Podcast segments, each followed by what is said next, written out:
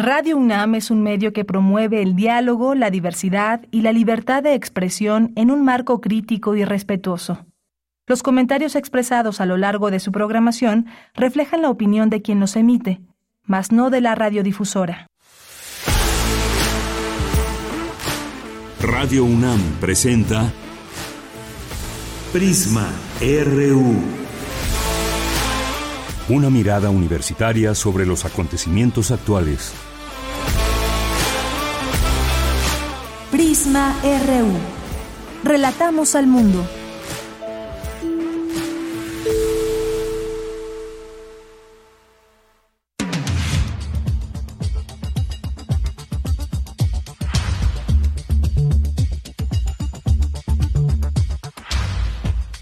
Muy buenas tardes, muchas gracias por acompañarnos aquí en Prisma RU. Un gusto saludarles. Estamos iniciando este informativo universitario en vivo desde el 96.1 de FM y en www.radio.unam.mx. Es la una de la tarde con cuatro minutos y vamos a hablar de varios temas, como todos los días aquí nuestra propuesta. ¿Qué está pasando en Perú? Crisis política, económica. Por lo pronto, el presidente de México canceló la cumbre de la Alianza del Pacífico, ya que pues Pedro Castillo, presidente de Perú, no obtuvo el permiso que requiere de parte del Congreso allá en Perú. Así que vamos a echar una mirada hacia allá y vamos a platicar con el maestro Rubén Ruiz Guerra eh, del Centro del CIALC que nos acompañará el día de hoy, el CIAL, que es el Centro de Investigaciones sobre América Latina y el Caribe, para hablarnos de este tema y todo lo que está sucediendo en este país latinoamericano. Vamos a platicar también, aquí tendremos información y una entrevista con el doctor Erubiel Tirado Cervantes, quien es coordinador del Diplomado Seguridad Nacional, Democracia, Derechos Humanos de la Ibero y Derechos Humanos de esta universidad. Vamos a hablar de la comparecencia de Rosario Piedra Ibarra y también de la actuación propia de la Comisión Nacional de Derechos Humanos al frente de ella. Vamos a hacer aquí un análisis sobre lo que ha pasado en los últimos en los últimos meses. Y también vamos a platicar ya en nuestra segunda hora tendremos una recomendación literaria Ábaco de granizo de Ernesto Lumbreras este poeta que hoy nos trae este texto este libro que les vamos a recomendar y quien mejor que él que nos acompañe. Ya hubo una presentación ya hubo una presentación de este de este libro y les platicaremos de qué trata con él mismo con su autor. Vamos a tener también hoy jueves sección de Ciencia, Ciencia Real con Dulce García. En este miércoles también la sección de sustenta. Vamos a tener la información nacional, internacional, cultural aquí en Prisma RU. Así que acompáñenos. Recuerden que la manera en que nos comunicamos con todas y todos ustedes es a través de nuestras redes sociales, que son en Prisma, arroba en Twitter, arroba Prisma RU y en Facebook nos encuentran como Prisma RU. Ahí estamos leyendo constantemente sus comunicaciones. Gracias por su participación. Quienes no tienen Twitter o redes sociales, de cualquier manera les mandamos muchos saludos. Sabemos que están ahí. También tenemos un correo al cual nos pueden escribir eventualmente si ustedes así lo quieren para también hacernos llegar sus comentarios. Bien, a nombre de todo el equipo soy de Yanira Morán. Es la una con siete minutos y desde aquí relatamos al mundo. Relatamos al mundo. Relatamos al mundo.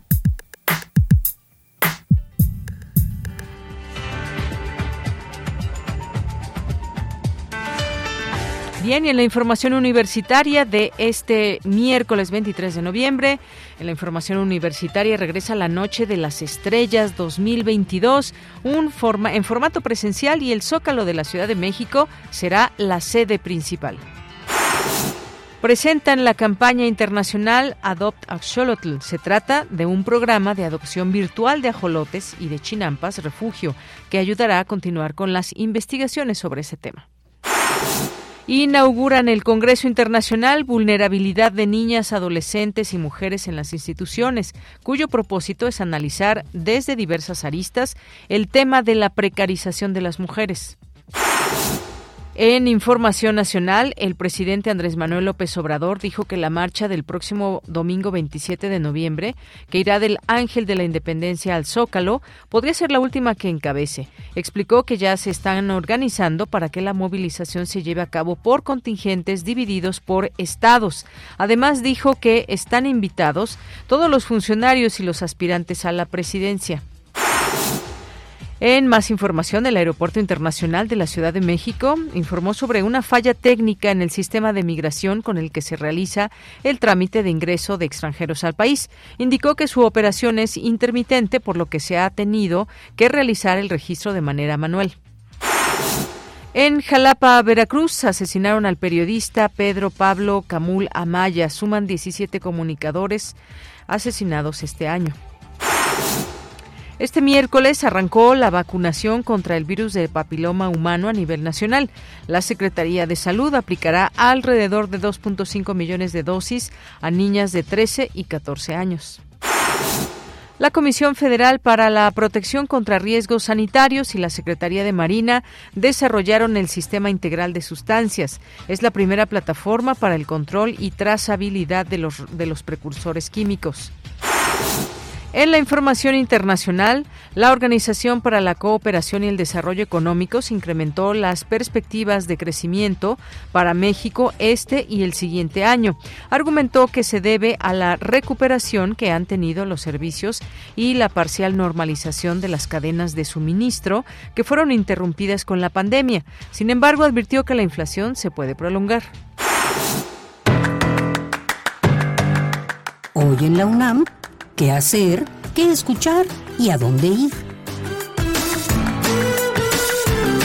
La Casa de las Humanidades de la UNAM organiza el foro Fútbol, Nación y Migración, la era de la globalización, que contará con la participación del doctor José Luis Gásquez Iglesias del Centro de Relaciones Internacionales de la Facultad de Ciencias Políticas y Sociales de la UNAM, quien reflexionará acerca de la relación del fútbol con los procesos de migración. Conéctate hoy, en punto de las 18 horas, a través de las redes sociales de la Casa de las Humanidades de la UNAM. Como parte del ciclo de cine Las Revoluciones, organizado por la Sala Julián Carrillo de Radio UNAM, se proyectará el largometraje Pierrot el Loco, que narra la historia de Pierrot, hombre que huye de París con Marianne, la niñera que ha contratado a su esposa. La pareja se dirige al sur de Francia, pero el viaje se torna muy peligroso cuando una banda de gángster, con los que Marianne está implicada, les va pisando los talones. Disfruta de la función de la cinta Pierrot el Loco, que se proyectará hoy en punto de las 18 horas en la sala Julián Carrillo de Radio UNAM. La entrada es libre y el aforo limitado. El Museo Universitario Arte Contemporáneo organiza el conversatorio El arte desde fuera del arte, colecciones y narrativas de lo moderno en el Mali, que contará con la participación de Ricardo Kusunoki, investigador independiente y curador del Museo de Arte de Lima, así como Natalia Magluf, historiadora del arte. La cita es hoy, en punto de las 17 horas, en la sala de conferencias del Museo Universitario Arte Contemporáneo, o sigue la transmisión en vivo a través de sus redes sociales Recuerda que en todos los museos universitarios es indispensable el uso de cubrebocas.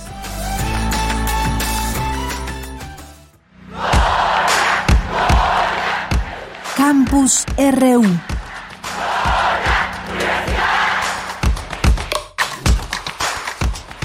13 horas con 12 minutos. Entramos a nuestro campus universitario de este día miércoles. Mi compañera Virginia Sánchez ya está en la línea telefónica porque la Noche de las Estrellas 2022 regresa en formato presencial. Vicky, cuéntanos. Muy buenas tardes. Hola, ¿qué tal, Bella? Muy buenas tardes a ti y al auditorio de Prisma RU. Así es, pues después de llevarse a cabo de manera virtual estos dos años pasados por las condiciones que la pandemia obligó, pues este 3 de diciembre regresa la Noche de las Estrellas 2022 de manera presencial, esta vez denominada La Ciencia Sustento del Desarrollo. Y el Zócalo de la Ciudad de México será la sede principal de este evento que coordina la UNAM a través del Instituto de Astronomía y esta vez también en coordinación con la Secretaría de Educación, Ciencia, Tecnología e Innovación y la Secretaría de Cultura. Durante la conferencia de prensa donde se presentó la decimocuarta edición de la Noche de las Estrellas, Jesús González, director del Instituto de Astronomía, resaltó la importancia de este evento para acercarnos a la apreciación de la ciencia a través de la astronomía. Escuchemos. Para que vaya apreciando a través de la bella astronomía ese acercamiento y valorización de lo que es la ciencia. ¿no? La ciencia básica es fundamental y ah, independientemente que nos dediquemos a ella o no, es muy importante que reconozcamos en México eso, que reconozcamos su valor y su necesidad para el desarrollo de cualquier país y cualquier sociedad. La astronomía en México es tradicionalmente muy, muy reconocida. Por eso siempre hemos tenido una respuesta muy importante para nosotros y los grupos que lo organizan, poderles facilitar ese acceso a la apreciación de la ciencia en general a través de astronomía. En tanto, José Franco, investigador titular también del Instituto de Astronomía, resaltó que la Noche de las Estrellas es el evento de divulgación más importante en toda Latinoamérica. Esto es lo que dijo al respecto. Escuchemos. La Noche de las Estrellas ha tenido 13 ediciones en donde hemos tenido en total, sumando a todos los asistentes que ha habido, más de 3 millones. Y yo creo que por eso es importante subrayar que este definitivamente es el más importante de todos los eventos de divulgación de la ciencia. Y bueno, entre las actividades que se integran en esta edición será una instalación inmersiva audiovisual denominada El Sonar de los Planetas, del cual escuchemos algunos detalles en voz de la secretaria de Cultura de la Ciudad de México, Claudia Curiel de Ica. Escuchemos. Bueno, esta pieza sonora visual tendrá una pantalla de 9 por 6 metros y un equipo sonoro cuadrafónico, que quiere decir que están puestas cuatro bocinas para generar una experiencia inmersiva. Y lo que vamos a mostrar son sonidos e imágenes reales y algunas interpretaciones artísticas y visuales de cuerpos de nuestro sistema solar. Entre las actividades que conforman esta Noche de las Estrellas 2022, pues estarán coordinadas en 60 carpas, en tres planetarios. Habrá conferencias, charlas informales, talleres, juegos de mesa con temáticas artísticas y científicas, así como la observación a través de telescopios. También habrá actividades para personas con discapacidades audiovisuales y actividades para personas de la tercera edad, entre otras. Incluso ya se invitó a quien quiera compartir su telescopio, puede hacerlo registrándose en el Instituto de Astronomía. Y bueno, pues la Noche de las Estrellas 2022, como todas las otras ediciones, es totalmente familiar. Se realizará de las 4 de la tarde a las 10 de la noche. La entrada es gratuita en el Zócalo, pero cabe señalar que como se trata de un evento nacional, también habrá otras sedes a lo largo del país las cuales, así como la programación completa, se puede consultar en la página nochedelasestrellas.org.mx. De ella, esta es la información. Vicky, muchas gracias y buenas tardes. Buenas tardes.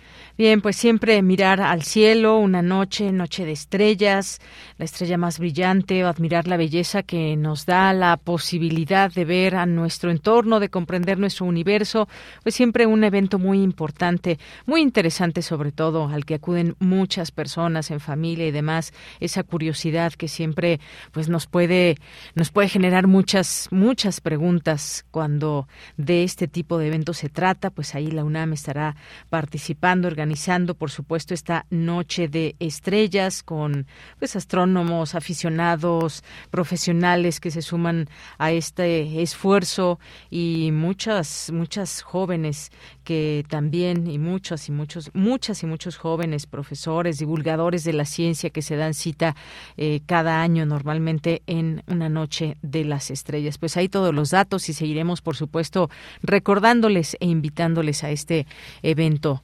Vamos ahora con Cindy Pérez Ramírez. Presentan la campaña internacional Adopt a Xolotl. Cuéntanos, Cindy, muy buenas tardes. Deyanira, muy buenas tardes. Es un gusto saludarte a ti y a todo el auditorio. Esta campaña busca cristalizar los esfuerzos realizados desde hace 20 años para proteger a los ajolotes en Xochimilco. Uno de ellos fue la reactivación de la chinampería y es que, según explicó el doctor Luis Zambrano González, titular del Laboratorio de Restauración Ecológica en el Instituto de Biología de la UNAM. Esta especie se enfrenta a la destrucción total de la red trófica debido al exceso de especies invasoras, entre otros factores. Trabajando con los chinamperos nos dimos cuenta que pues una de las formas de solucionar esto era reactivando la chinampería con un proyecto que le llamamos luego Refugio Chinampa. Y ahí empezamos a ver cómo con los chinamperos hacíamos una serie de filtros que mejoraban la calidad del agua muchísimo, que también mejoraban el hábitat del ajolote y lo cual implicaba que mejoraba el hábitat de los charales, de los acosiles, de los insectos, que son la base fundamental de la biodiversidad en Xochimilco. Volver a tener esta agricultura urbana, que es lo que nos hace tanto falta. Este proyecto no solo busca obtener financiamiento, también busca tratar de entender que la especie no es una especie si no está en su hábitat. Por su parte, la bióloga Diana Laura Vázquez Mendoza, coordinadora de esta campaña, detalló pues que tiene eh, y busca este programa de adopción virtual de ajolotes y de chinampas refugio, que pues bueno va a ayudar el Adopt Axolot a continuar con las investigaciones. Tenemos dos esquemas de donación directa. El de invita a cenar a un ajolote, que básicamente el apoyo eh, de ustedes hacia el laboratorio es para financiar parte de los insumos que se ocupan en la colonia para el cuidado y el mantenimiento de la colonia. Y tenemos otro paquete que se llama Tunea la Casa del Ajolote, en el cual estos recursos se destinan principalmente al mantenimiento y a la rehabilitación de Chinampas Refugio en Xochimilco. Y por otro lado, también tenemos dos esquemas de adopción virtual. El primero es Adopta un ajolote, en el cual ustedes podrán adoptar un ajolote de forma virtual, ya sea mensualmente, semestralmente o anualmente. El siguiente es Adopta la casa de un ajolote, que es el otro esquema de adopción, y también lo puedan hacer de forma mensual, semestral o anual. Todos nuestros paquetes de adopción incluyen visitas guiadas a la zona chinampera de Xochimilco Deyanira, el ajolote es un anfibio urodelo, es decir, está provisto de cola, tanto en estado larvario como en la adultez, y posee cuatro patas.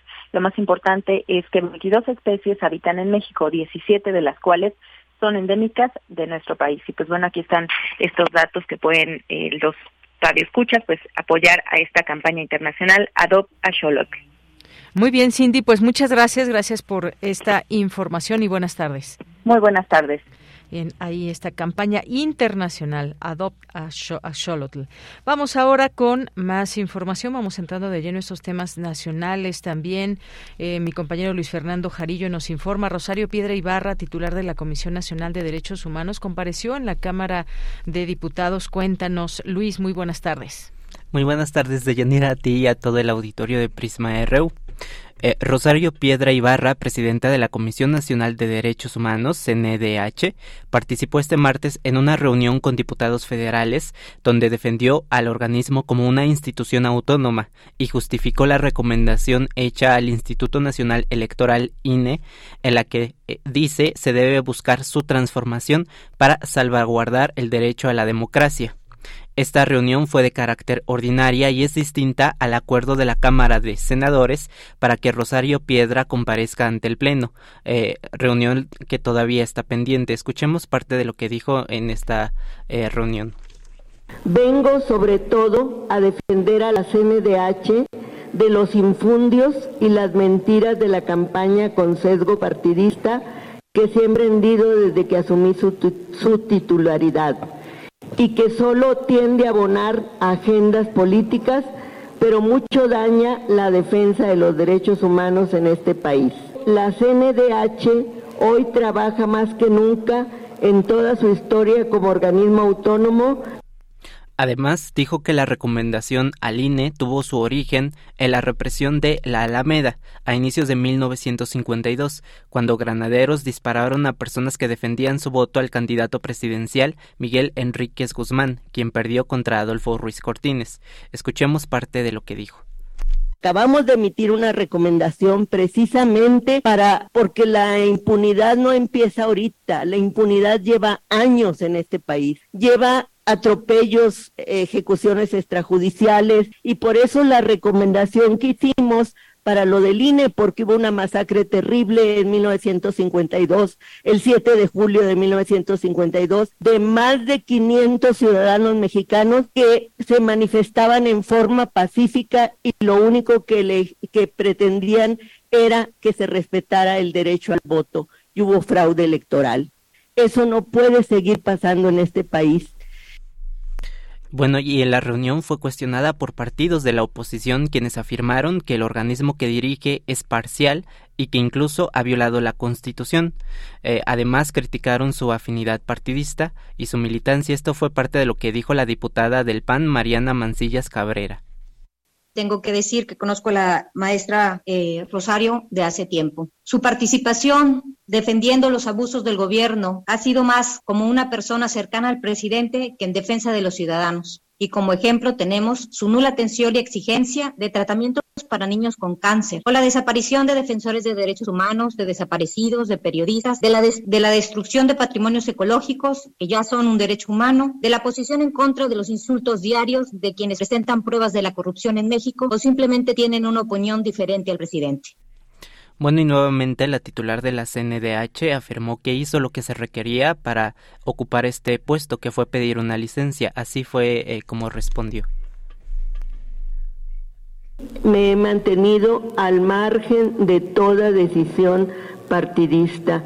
Independientemente de que conozca al presidente desde hace muchos años, pues la, mi experiencia como víctima me dice que primero están las víctimas y no el conocer a un presidente o no. Los y las diputadas señalaron que el artículo 102 de la Constitución habla de las competencias de la Comisión Nacional de Derechos Humanos y refieren que está limitada a pronunciarse sobre asuntos, acciones y resoluciones de, autoridades electorales. Con estos mismos argumentos, el pasado 15 de noviembre, el INE promovió ante la Suprema Corte de Justicia una controversia constitucional contra eh, este organismo autónomo por invasión de competencias. La titular de la CNDH también habló del trabajo que se ha hecho en la comisión eh, y dijo que las instituciones que tienen más reclamos son el IMSS y el ISTE. Escuchemos.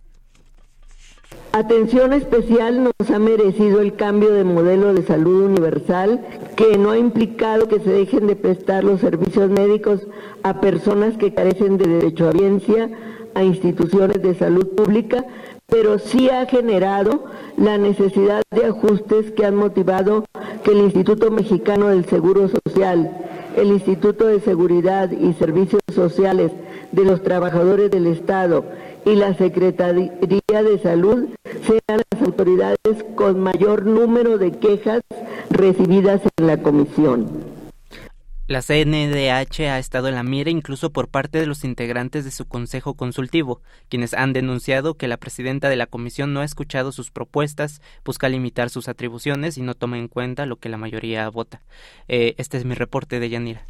Bien, pues muchas gracias, Luis Fernando. Hasta luego. Hasta luego, muy buenas tardes. Pues ahí están estos puntos que se abordaron y vamos a seguir con este tema. Continuamos. Queremos escuchar tu voz. Síguenos en nuestras redes sociales. En Facebook como Prisma RU y en Twitter como arroba PrismaRU.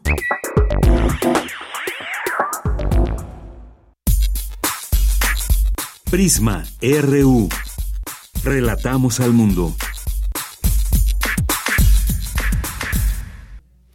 Bien, continuamos. Ya está en la línea telefónica el doctor Erubiel Tirado Cervantes, quien es coordinador del Diplomado Seguridad Nacional, Democracia y Derechos Humanos de la Ibero. Maestro Erubiel, buenas tardes, bienvenido. ¿Qué tal, Buenas tardes. Muchas gracias. gracias por el, grado, todavía soy maestro. Efectivo, eso le dije ahorita ya, maestro Erubiel.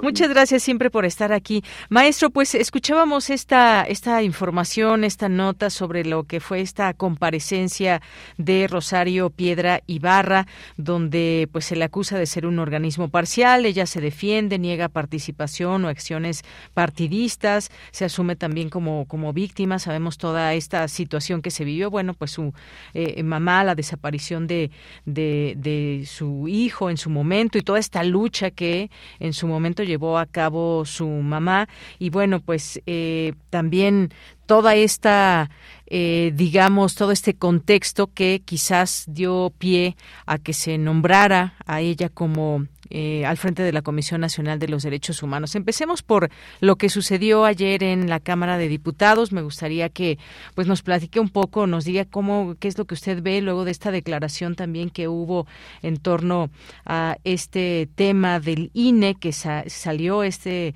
este tema, por supuesto, y que ella aludió a una masacre ocurrida en 1952 y bueno, pues recibió también una serie de críticas en torno a esto que mencionó. Dijo que no es ahora que, que se están viendo algunas cosas, sino que ha pasado toda una historia también de represión y de cuestiones que incluso pues trajo a esta, eh, pues desde ese año esa, eso que pasó en 1952. ¿Qué es lo que vio de esta comparecencia, maestro?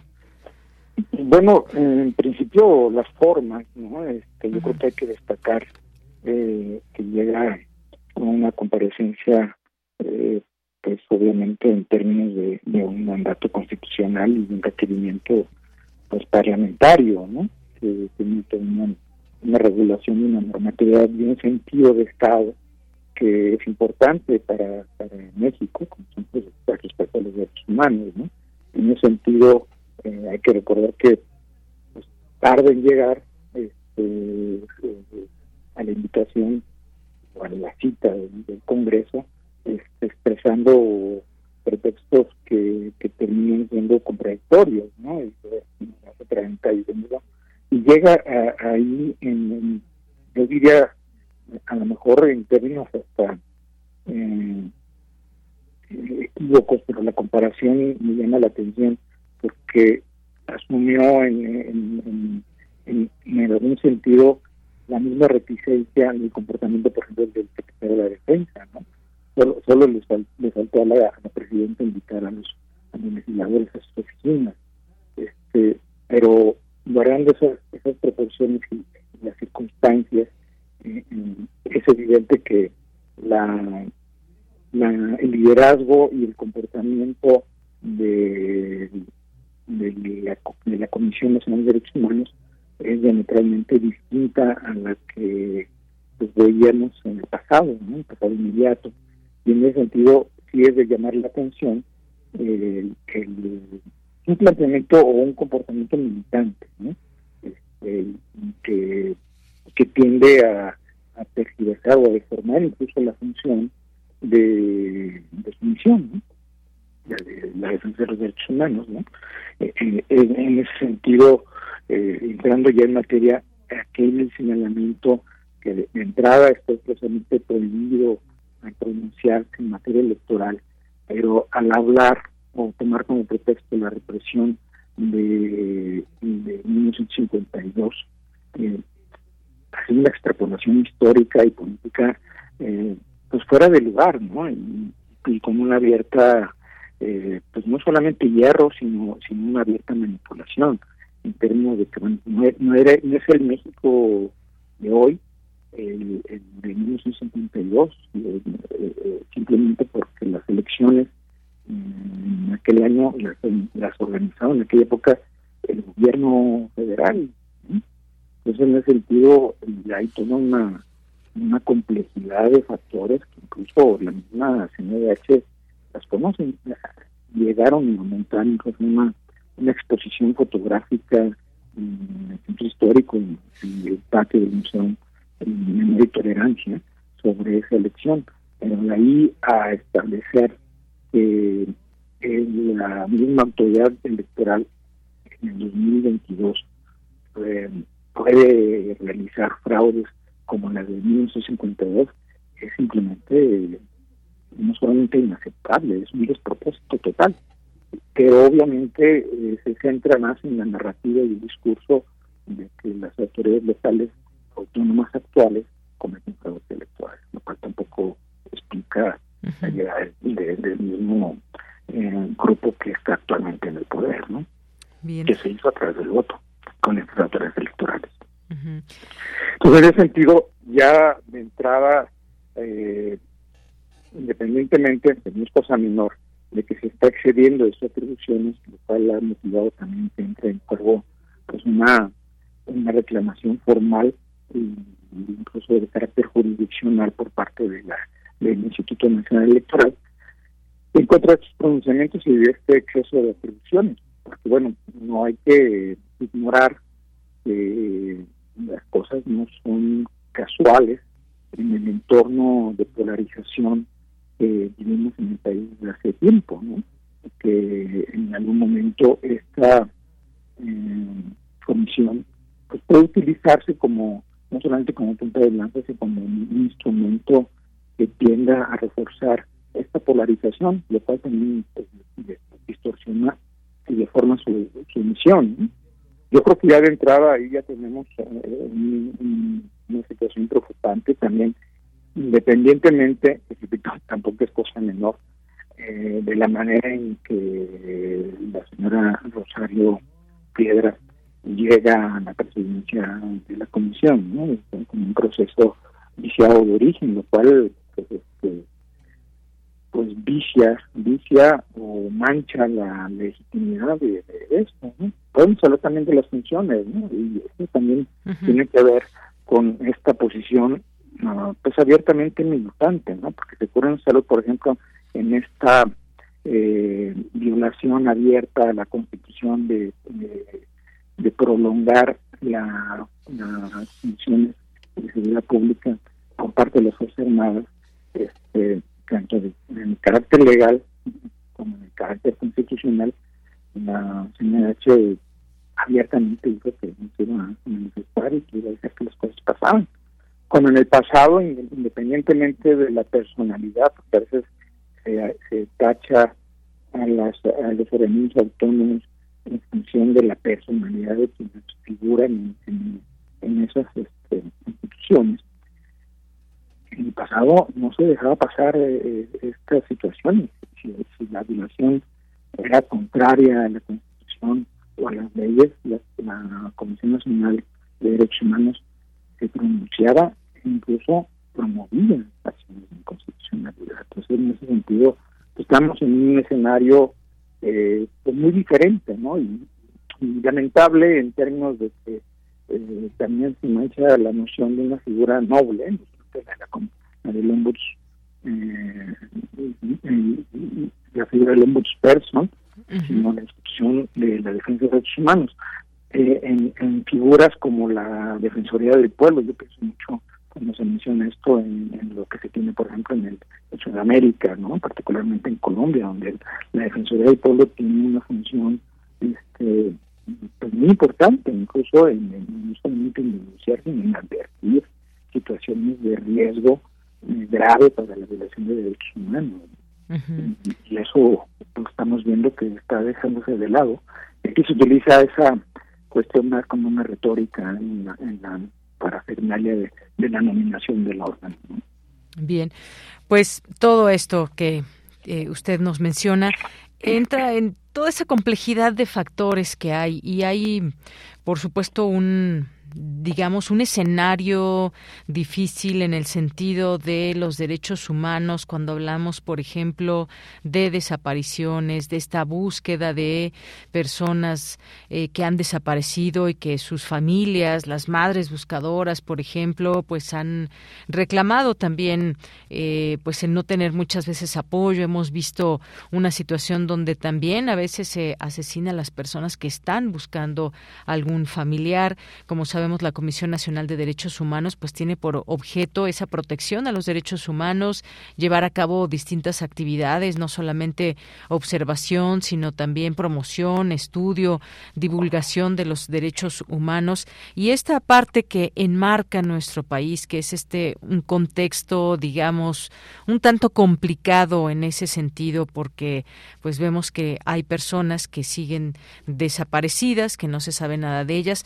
Afortunadamente desde hace unos años a la fecha pues se va teniendo un conteo. Antes no, no se tenía una idea de cuántas personas desaparecidas. Esta eh, pues es algo muy complicado y que tiene que ir de la mano pues con otras instituciones también. ¿Cómo es esta, eh, esta complejidad o cómo, pues no quitarle lo complejo porque me parece que siempre estará esta complejidad de factores que hay, pero cómo ir abonando a que desde derechos humanos se haga algo también importante respecto a un contexto tan difícil que tenemos hoy en día, maestro? Bueno, de entrada, este, mm, la, el planteamiento que, hace de Yanira este, nos pinta precisamente una crisis humanitaria. No es nueva, pero que ahora es más aguda. En ese sentido, eh, eh, destaca un escenario eh, devastador al hablar de más de 105 mil desapariciones, ¿no? Y, sin comparamos con las desapariciones ocurridas en el cono sur durante las dictaduras o en Centroamérica durante los procesos de, conflicto guerrillero y, evidentemente llevaron a, procesos de, cambio profundo también evidentemente incluso institucional y político. Este, pues nuestras cifras este, simplemente multiplican por varias veces las cifras totales por cada país o incluso en su conjunto. Entonces, eh, no estamos ante una situación que debamos ignorar para empezar, ¿no? Hace, porque se ha agravado antes, eh, simplemente por, porque nuestros eh, mecanismos institucionales que se habían ido forjando en los últimos eh, 25, 30 años, este, se están desmantelando. Este, se están desmantelando por una posición eh, política desde el gobierno. En ese sentido, la CNDH no es una cuestión que debamos este, dejarla de lado, este, tiende a, a, hacer el paradigma de cómo se coloniza, y no se desaparece, se coloniza un, un, órgano autónomo que en términos de, diseño constitucional tiende o está llamado a ser un contrapeso de, de los excesos del poder, ¿no? del poder omnímodo, ya sea del presidente o del, de, la, del poder legislativo o de las legislaturas estatales. ¿no? Entonces, no es una situación que debamos ignorar, que en ese sentido pues veamos cómo se está contribuyendo a este desmantelamiento. caso, y, bueno, los síntomas se están agravando, usted lo señala muy bien. Este, no solamente se, ignora el, que la sociedad se organice para sustituir una función este un deber gubernamental como es el de encontrar a los desaparecidos, sino que también se permite que se se transgreda o se en contra de, las madres o padres buscadores de, sus familiares, ¿no? Eso, es gravísimo. Y ya no hablemos también de, los periodistas, ¿no? Este, con una cifra creciente y lo que nos despertamos esta mañana con nuevas noticias al respecto y son tristísimas. Y un organismo, en este caso, no es que deba ser el único, pero un organismo que debe tener una voz eh, cantante fuerte, este, simplemente lo emite o se distrae con la cuestión de, de, defensa política y de militancia en apoyo a, al gobierno. Y finalmente ahí están los, los dichos y los hechos, pero también las misiones las funciones también son graves. Y eso lo podemos ver, por ejemplo, en el sentido de cómo se han incrementado las quejas en contra de, los elementos de la Guardia Nacional como institución y obviamente se presume que ya no hay quejas contra de las Fuerzas Armadas. Precisamente ese era parte del objetivo de, desviar la atención hacia un organismo supuestamente civil, porque sabemos que su componente es militar y que sus integrantes son mayoritariamente de la Serena, y que evidentemente son soldados, y que, que al final del día termina siendo una simulación, pero se presume que entonces este no no hay quejas en contra de los de los soldados y, y, en este en este escenario la, una institución como la Comisión Nacional de Derechos Humanos también tiene un papel muy importante no pero recibe las quejas no sabemos hasta dónde va a llegar en sus investigaciones. Bueno es previsible, dado los antecedentes de lo que hemos visto en, estos últimos años, pero, pero finalmente estamos en una situación eh, desastrosa.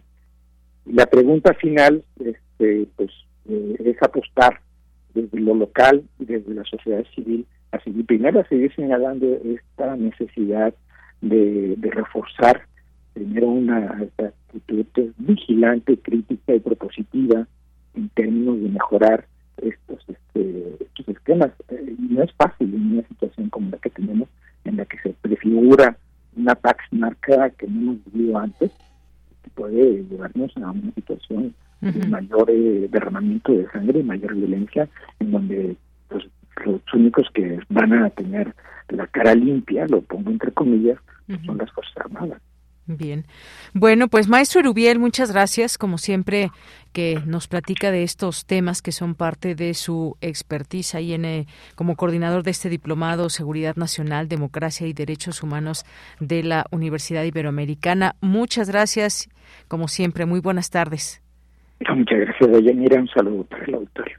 Gracias, hasta luego, maestro Erubiel Tirado Cervantes y este y este tema. Y bueno, antes de que pasemos al segundo, que es este tema sobre Perú y lo que está pasando en este país, pues hay de pronto en esto que se hablaba y este coloquio internacional que organiza el pues hay guerras mediáticas, no hay guerras mediáticas, qué es lo que está pasando en cuanto a los medios de comunicación, qué mirada echamos a América Latina, nuestro país y demás. Hay una nota que publica hoy, pues este portal de Yahoo que dice, y es una nota, bueno, lo publican ellos, pero es una nota de New York Times, y dice, fíjense cómo, cómo viene esta cabeza interesante, me llamó la atención, México será la próxima Venezuela, y dice, si los mexicanos no tienen cuidado, pues sí.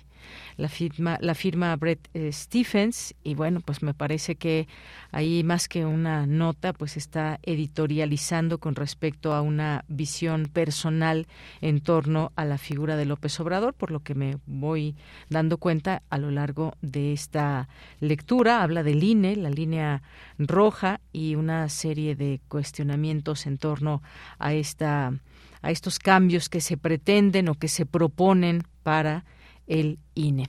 Continuamos. Prisma RU. Relatamos al mundo. Continuamos ahora con este tema y les decía esta situación que hay en Perú y que pues hay una situación, se habla de crisis económica por una parte, crisis política, qué es lo que está pasando. Hay un llamado incluso de la OEA, una misión de la Organización de Estados Americanos al diálogo para solucionar la crisis política en Perú. Eh, un grupo de alto nivel de la OEA que visitó Perú y e hizo el día de ayer un llamado al diálogo a todos los actores políticos para solucionar la aguda crisis que enfrenta el Ejecutivo con el Congreso, que pues no le ha dado permiso de salir de su país para ser parte de un evento importante también en el que tendría Pedro Castillo, su presidente, la presidencia de este organismo y de lo que se ha estado mencionando en últimas fechas y que tiene que ver con pues qué está pasando allá en Perú. Vamos a entrevistar ya está en la línea telefónica el maestro Rubén Ruiz Guerra, que es maestro en historia por la UNAM, es especialista en temas de América Latina y el Caribe. Sus líneas de estudio son diversidad religiosa en América Latina, relaciones entre los países latinoamericanos durante el siglo XIX y liberalismo y moral pública en esta misma centuria investigador del Centro de Investigaciones sobre América Latina y el Caribe. Maestro Rubén Ruiz Guerra, bienvenido, muy buenas tardes. Hola, buenas tardes, Yanira. Qué gusto estar contigo y con el público de Radio UNAM. Gracias, gracias a usted también por estar aquí. Pues, ¿qué podemos decir? ¿Qué está pasando allá en Perú cuando pues fueron las elecciones? Se hablaba pues de este, pues pasó que había un porcentaje muy pequeño en torno, muy menor con respecto al segundo lugar y desde ahí se abrió una polarización o había una polarización ya en torno pues al electorado, las cuestiones políticas propias que puede haber. Pero ¿qué está pasando en Perú para irlo entendiendo poco a poco, maestro? ¿Qué es lo que usted ve? Hay varias cosas. La primera de todas es que hay un escalamiento de un conflicto que ya tiene muchos años en el Perú entre el Congreso y el Ejecutivo. Desde la presidencia de Toledo, luego Humala, luego Kuczynski, aún Vizcarra, los conflictos entre el Congreso peruano y el titular del Ejecutivo han estado presentes. De hecho, de estos cuatro que presidentes, expresidentes que mencioné, eh, uno de ellos renunció, cuando iba a ser vacado y el segundo fue literalmente vacado, es decir, eh, destituido en el cargo de presidente, ¿no? Entonces, hay ahí un tema que es muy, muy importante, desde tal como está construida la institucionalidad política del Perú, el Congreso y el Ejecutivo han estado en conflictos muy importantes. Este problema se ha exacerbado por este asunto que mencionas de la elección del 2021 en la cual pasaron a segunda vuelta un par de candidatos que unidos ellos dos, sumando los votos de uno y, y la otra, no se alcanzaba un 20% del padrón electoral. Hay que recordar que hubo un universo sumamente fragmentado en términos de opciones para la presidencia específicamente y entonces esto dio paso a, una elección que acabó siendo muy reñida, muy competida entre Keiko Fujimori y el actual presidente Pedro Castillo. Eh, y hay que recordar que el resultado de esa elección fue desconocido por la eh, contendiente que eh, no resultó electa, que eso es algo que se está convirtiendo en una moda en los países americanos. Hay que recordar que en Estados Unidos eso hizo Donald Trump, ahora actualmente está haciendo eso los seguidores de Jair Bolsonaro, quien no aceptó la derrota y bueno, pues en este caso nuevamente y podríamos meter en este mismo paquete el asunto de la crisis boliviana del el, año 19. Entonces, eh, hay un elemento ahí importante que ha ido de alguna manera incidiendo en este asunto. ¿Cuál es el gran tema? ¿Cuál es el gran problema aquí en la actualidad? Es que llegó a la presidencia un político local, en realidad él era más que político, un dirigente sindical, sin partido político, lo acogió un partido político cuyo líder no podía ser candidato y entonces ha llegado con prácticamente, bueno, sin experiencia política y sin equipo político también, y lo cual ha sido utilizado por los distintos partidos políticos, todos representados en el Congreso, en donde no hay una clara mayoría de alguno de ellos, pero que se han realizado coaliciones. Estas coaliciones son importantes, pero tampoco son tan fuertes para llegar al nivel de la toma de decisiones. Esto quiere decir que, bueno, ya han intentado vacar al presidente Castillo en un par de ocasiones, no lo han logrado, eh, no lo lograrán, no logran conseguir el mínimo de votos indispensable para poder hacerlo. Y por otra parte, se ha desatado una enorme campaña en contra del presidente Castillo, campaña política, campaña mediática, en donde, bueno, pues se han utilizado, se han tomado todos los pretextos posibles para cuestionar al presidente Castillo. Y pues así nos podemos ir durante muchísimo tiempo, puesto que las fuerzas están en un, en, un en, en, lo que podríamos decir un cierto equilibrio. ¿no? Hay una preponderancia de quienes se oponen al presidente, pero de todas maneras no tienen la fuerza suficiente para lograr eh, deshacerse de él.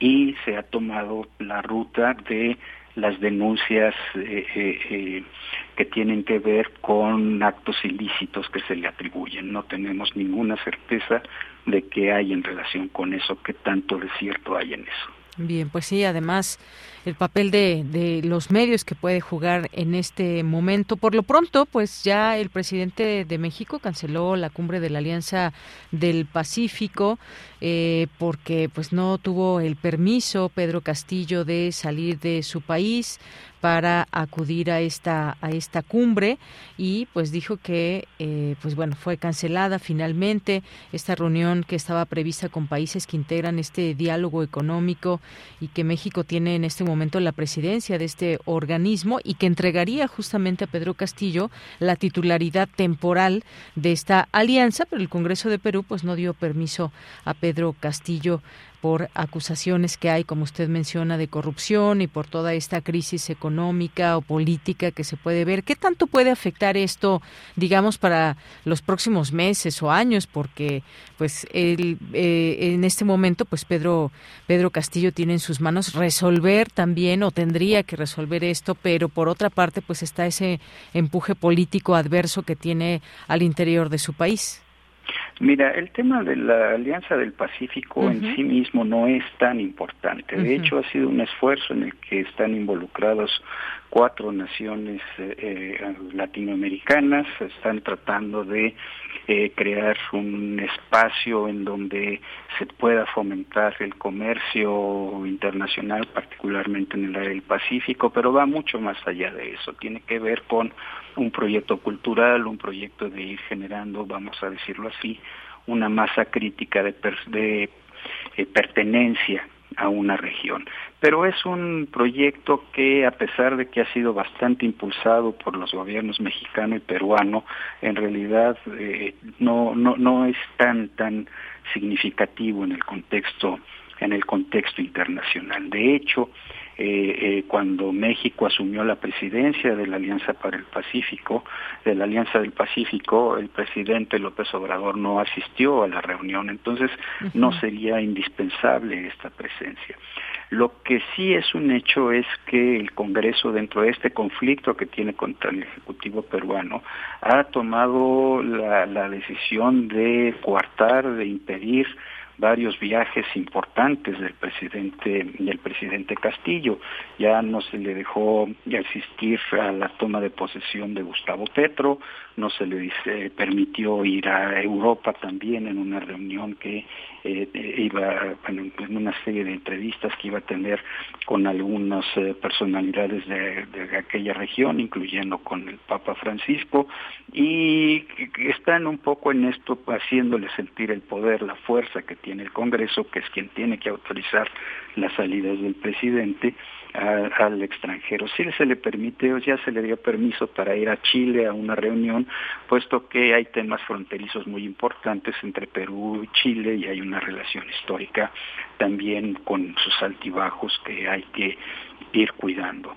Aquí el tema fundamental es justamente que eh, por este conflicto se están eh, eh, eh, una de dos, o olvidando la toma de decisiones sobre algunos temas importantes, o se están tomando una serie de decisiones desde el Congreso que están fortaleciéndolo por una parte, pero que también están favoreciendo de alguna manera una serie de actos que pues no son claramente impolutos en términos de, de moral o de honestidad por parte del Congreso. Tendríamos que recordar que en este momento el presidente Castillo, aunque tiene una aceptación muy baja dentro de su país, es menos del 20%, no recuerdo en este momento el dato exacto, el Congreso tiene todavía menos aceptación en el país que el mismo presidente Castillo. Sin embargo, pues claro, en el ejercicio de sus atribuciones están tomando una serie de decisiones,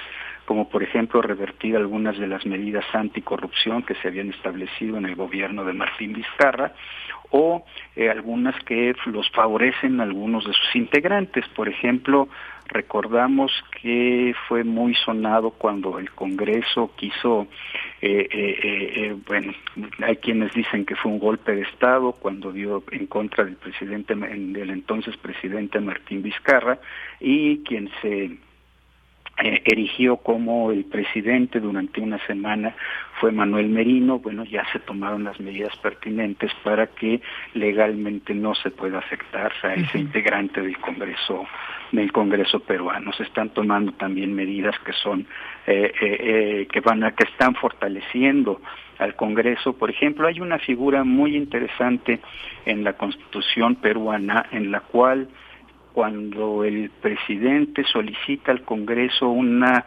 moción de confianza promoviendo alguna medida que tiene que ver con asuntos constitucionales, si el Congreso niega por dos veces esa, esa, esa moción de esa confianza, el presidente puede disolver el Congreso, que fue lo que hizo en algún momento Martín Vizcarra, bueno, intentó hacer en algún momento Martín Vizcarra el Congreso actual se ha fortalecido de tal manera que va a resultar imposible que pueda ser disuelto por el Poder Ejecutivo. En fin, se están tomando este tipo de medidas. Ahora, esto, si me preguntas cómo está incidiendo en la vida cotidiana de los peruanos, tampoco les está afectando demasiado en la cotidianidad. Este es un pleito de élites políticas, de gentes que están incrustadas en los aparatos del poder del Estado, en el ejercicio, en el uso de los recursos del Estado. Pero la vida cotidiana continúa y habría que señalar, por ejemplo, que en el año 2021 eh,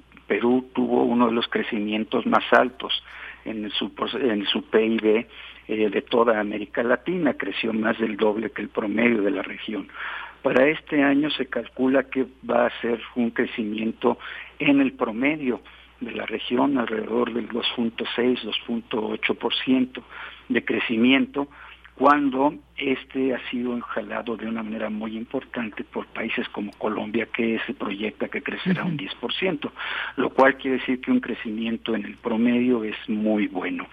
Esto quiere decir que de alguna manera la vida cotidiana continúa, sigue la actividad económica, aunque sigue habiendo algunos problemas eh, de, reclamos, digamos, eh, eh, sectoriales. Por ejemplo, el sector de transportes ha estado muy activo en este sentido. Bien, pues maestro, muchas gracias como siempre por platicarnos esto que nos decía de la popularidad. Sí, es de solo 22.2% hasta septiembre, es decir, un 70.9% en la desaprobación que tiene Pedro Castillo.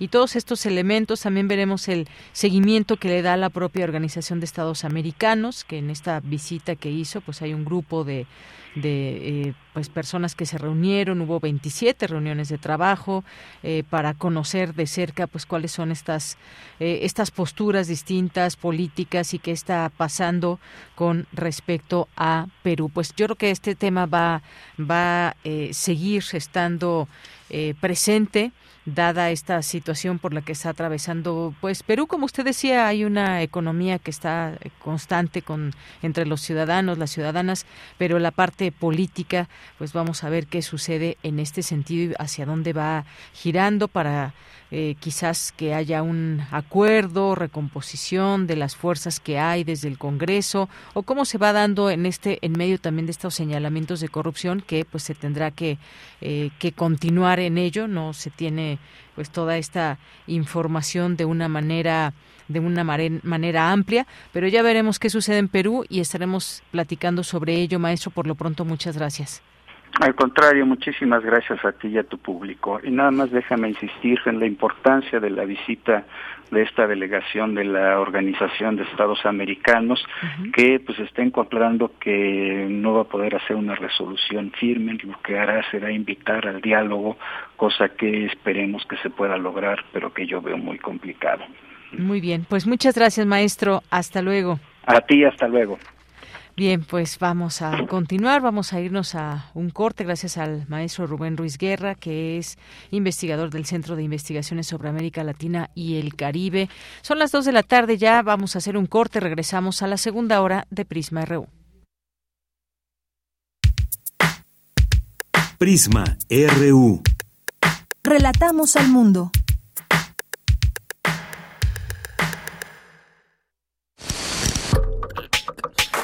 Estamos donde tú estás.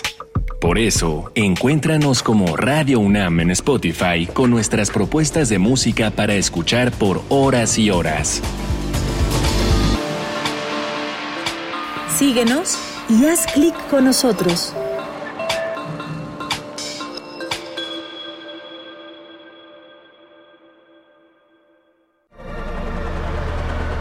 Confusión, dolor vida. El apocalipsis existencial ya tiene nombre. Apocálipo. No te pierdas esta fusión musical, directo desde Chile en Intersecciones.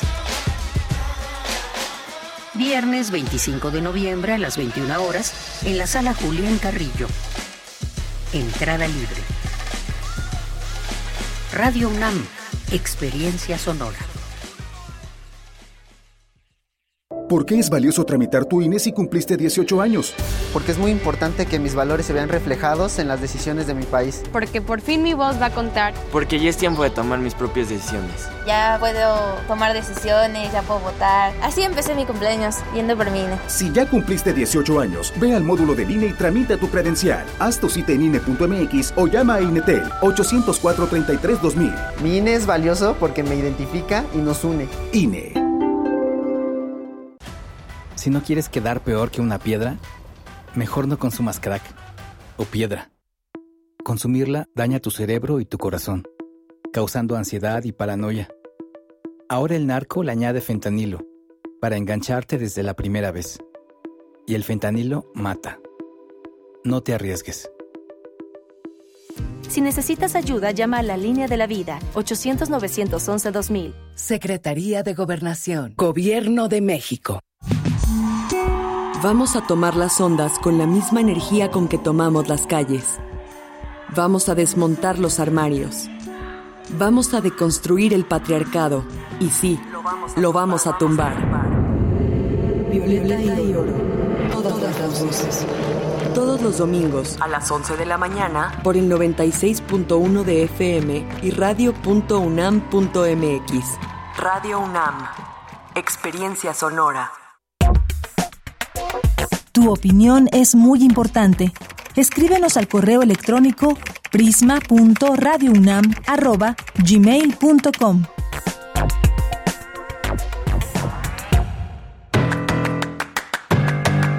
Mañana en la UNAM, ¿qué hacer? ¿Qué escuchar? ¿Y a dónde ir?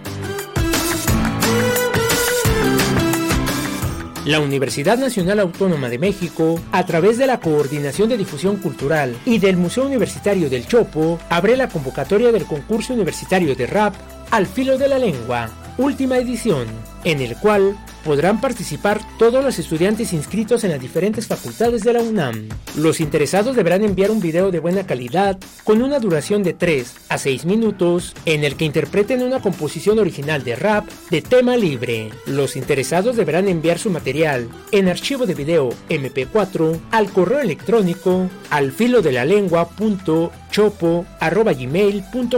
Para mayores informes consulta el sitio oficial y las redes sociales del Museo Universitario del Chopo. La Facultad de Ciencias Políticas y Sociales, en conjunto con la Unidad de Género de la UNAM, organizan el conversatorio Violencia contra la Mujer desde la perspectiva de los derechos humanos, conflictos y barreras en la incursión científica. Conéctate mañana jueves 24 de noviembre, en punto de las 11 horas, a través de la cuenta oficial de Facebook del Centro de Estudios de Opinión Pública de la UNAM.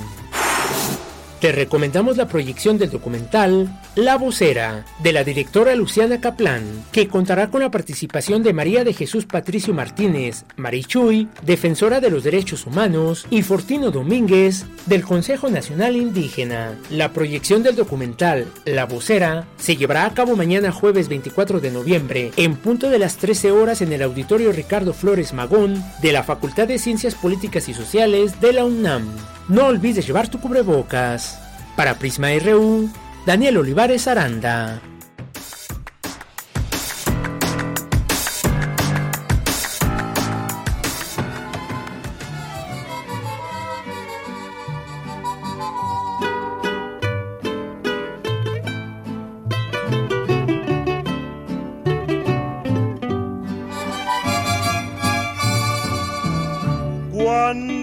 Hablen de amor y de ilusiones y te ofrezcan un sol y un cielo entero.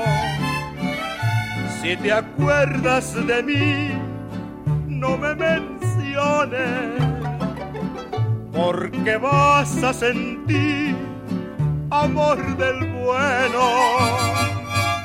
Y si quieren saber de tu pasado, es preciso decir una mentira.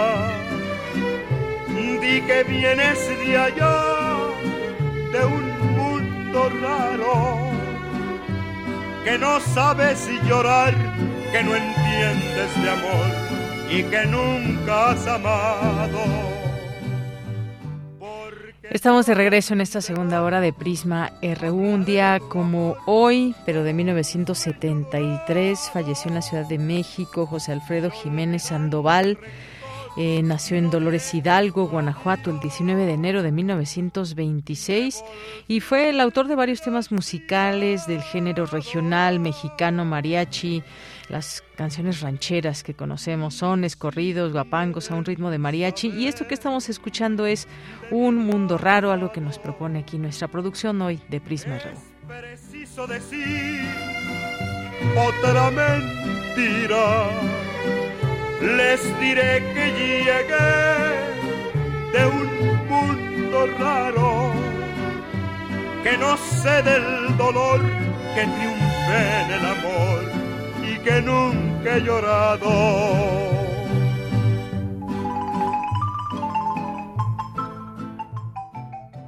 Y bueno, pues estamos ya aquí muy atentos de sus mensajes en nuestras redes sociales, arroba Prisma RU en Twitter. Le mandamos saludos a Mario Navarrete que está haciendo la comida y nos envía aquí un video mientras escucha, mientras sintoniza Prisma RU. Muchos saludos, muchos saludos Mario ahí apurado en la salsa, en el arroz, en freír la cebollita y más. Muchas gracias Mario. Oscar Sánchez también le mandamos muchos saludos a Jorge de igual manera, Abelina Correa, eh, Rosario nos dice también que el pobre presidente Castillo no lo sueltan y lo, peor es que carece de experiencia política, por eso pues está pasando lo que escuchamos, una crisis política y todo este perfil que nos daba también el, el, maestro Rubén Ruiz Guerra y lo que está sucediendo en esta en este país, aunque pues también nos comentaba, la vida sigue para los peruanos, las peruanas y están teniendo pues los índices eh, que se tienen en América Latina en cuanto a crecimiento económico, pero esto, pues sin duda tendrá que tendrá que recomponerse con el tiempo, si no tendrá una presidencia bastante complicada. Gracias, Rosario. Patricia León nos dice, o debería el, la actual comisionada pedir armas para una guerra, como el excomisionado Álvarez y Casa, hoy senador por el PAN. Dice, creo que el doctor le haría bien leer el artículo 21 de la Declaración Universal de los Derechos Humanos si el árbitro electoral muestra signos de decadencia y de parcialidad, ¿no debería la CNDH defender nuestros derechos humanos establecidos en ese artículo que nos manda aquí y que dice toda persona tiene derecho a participar en el gobierno de su país directamente o por medio de representantes libremente escogidos? Toda persona tiene el derecho de acceso en condiciones de igualdad a las funciones públicas de su país. Y tres, que otro de los apartados que incluye este artículo 21, la, la voluntad del pueblo es la base de la autoridad del poder público. Esta voluntad que se expresará mediante elecciones auténticas que habrán de celebrarse periódicamente por su por sufragio universal e igual y por voto secreto u otro procedimiento equivalente que garantice la libertad del voto. Muchas gracias aquí que nos manda este artículo Patricia León. Gracias también a Fernando, a mm, Rosario. Vi la foto, pensé que era Laida, pero no, era era Rosario Piedra. Muchas gracias. Eh, Mario Navarrete Real también aquí mandándonos otros mensajes. Y también muchas gracias a que aquí a nuestros amigos de Teoría Antropológica, AP, así se llama en Twitter, Cristian Araiza también, dice, no saben dónde pondrán la vacuna de VPH. Bueno, se está eh, poniendo esta vacuna en los distintos centros de salud. Eh, vamos a tratar de tener una entrevista aquí eh, también sobre este tema, la importancia de esta vacuna. Hay mucha gente que no desea poner, ponerse esta vacuna o muchas, muchos padres y madres de familia que prefieren no ponerle a sus hijas esta vacuna. ¿Cuál es la mejor manera de entender esta, pues, sobre esta campaña y sobre esta vacuna en particular. Ya estaremos hablando de este tema, pero sí en los centros de, de salud que hay en nuestro país. Cristian, muchas gracias. David Castillo Pérez, eh, muchas gracias aquí por lo que nos mencionas. Te mandamos un abrazo, David. Rosario también, un día que tengamos un día genial. Igualmente tú, Rosario, muchas gracias. Pluriverso Radio, Jacqueline Díaz, Emilio Cantún, eh, Melania Musuruana, muchas gracias. A Juan Stack, a nuestros amigos y amigas del Puig UNAM, Eduardo Mendoza también aquí presente ya en Prisma RU con su sintonía. Fer Sa, muchas gracias. Eh, Susan Dolan, muchas gracias también. Conejo Ciego, eh, José Manuel Márquez, muchas gracias. A R. Guillermo, Mayra Elizondo, Lupita Tafoya. Eh, Pop Kinema también, muchas gracias. Eh, José Luis León también por aquí, Mayra, ya mencionábamos, Pancho Rancho también, muchas gracias a Juan Fran y todas las personas que nos vayan escribiendo en nuestras redes sociales, Twitter y Facebook. Gracias por la propuesta musical, nos dice por aquí David Castillo Pérez. César Soto nos dice la autonomía de la CNDH es una característica esencial de actuación en la actividad pública gubernamental, en la investigación, protección, difusión, defensa, de los derechos humanos y garantías del gobernado por sus actos o omisiones del poder público. Muchas gracias aquí por los comentarios. Le seguimos leyendo y nos vamos ahora a la siguiente información. Inauguran el Congreso Internacional Vulnerabilidad de Niñas, Adolescentes y Mujeres en las Instituciones. Cristina Godínez nos tiene esta información. Adelante, Cristina. Hola, ¿qué tal, Deyanira? Un saludo para ti y para el auditorio de Prisma RU. Esta actividad académica es producto de la colaboración entre la UNAM, la Universidad de Baja California y la Cátedra UNESCO. Y el objetivo es abordar desde las ciencias sociales y las humanidades el tema de la precarización de las mujeres, jóvenes y niñas.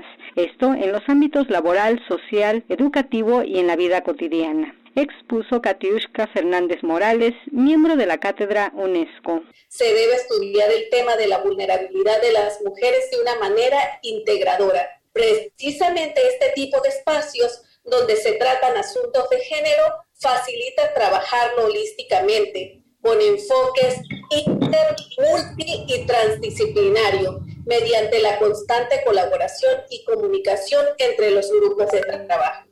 Por tanto, el tema de la vulnerabilidad de la mujer se debe examinar desde diversas aristas, desde su condición de mujer, como mujer adulta mayor, como mujer trabajadora, como mujer empobrecida, marginada y excluida, para identificar los diversos contextos y problemas que vive la mujer y para proponer estrategias que limiten la vulnerabilidad.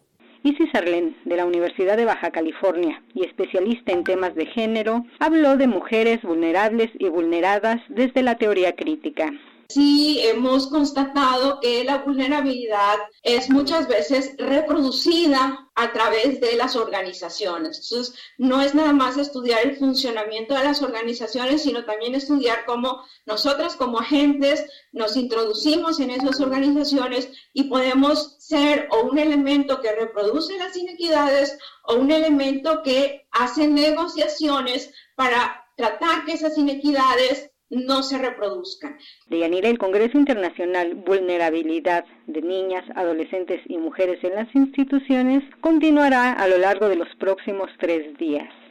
Este es mi reporte. Buenas tardes. Relatamos al mundo. Relatamos al mundo. Gracias, Cristina. Nos vamos ahora a la información internacional a través de Radio Francia.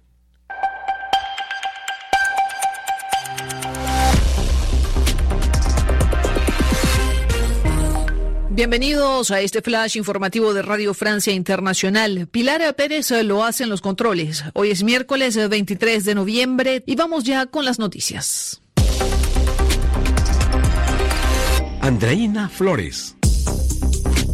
Ucrania, las autoridades confirman que toda la capital, Kiev, está sin servicio de agua ni electricidad, luego de registrarse múltiples bombardeos rusos contra instalaciones energéticas ucranianas. El frío golpea duramente a millones de personas en todo el país que enfrentan sin calefacción las temperaturas de invierno que hoy rondan los 2 grados bajo cero. Tribunal Supremo de Reino Unido dictó que Escocia no puede organizar un referéndum sobre su independencia sin el acuerdo del Poder Central de Londres. Solo el Parlamento británico puede hacerlo. La reacción de Nicola Sturgeon, ministra principal de Escocia. Quiero confirmar que pediré una conferencia especial del partido el año entrante para discutir y acordar los detalles de un referéndum de facto, dice Sturgeon.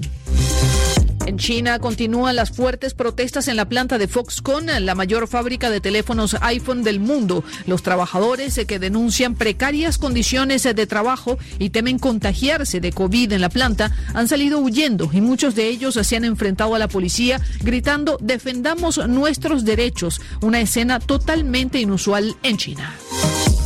En Estados Unidos, la policía confirma que el atacante de un tiroteo que mató al menos a seis personas en un supermercado Walmart este martes era un empleado de la tienda que se habría suicidado después del ataque, aunque dice el jefe de la policía, creemos también que fue una herida de bala autoinfligida. En Qatar 2022, los futbolistas alemanes se taparon la boca con la mano a la hora de tomarse la foto de equipo antes de, su primer partido contra Japón este lunes.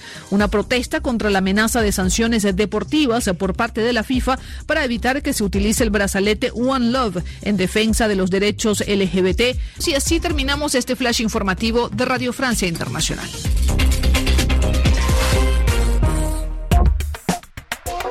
Tu opinión es muy importante. Escríbenos al correo electrónico prisma.radiounam@gmail.com.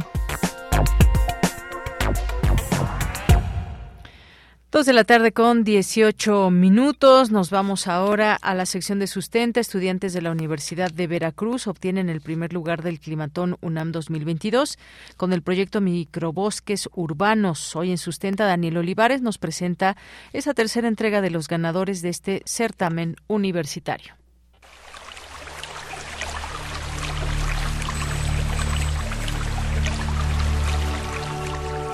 Sustenta, sustenta. Innovación universitaria en pro del medio ambiente.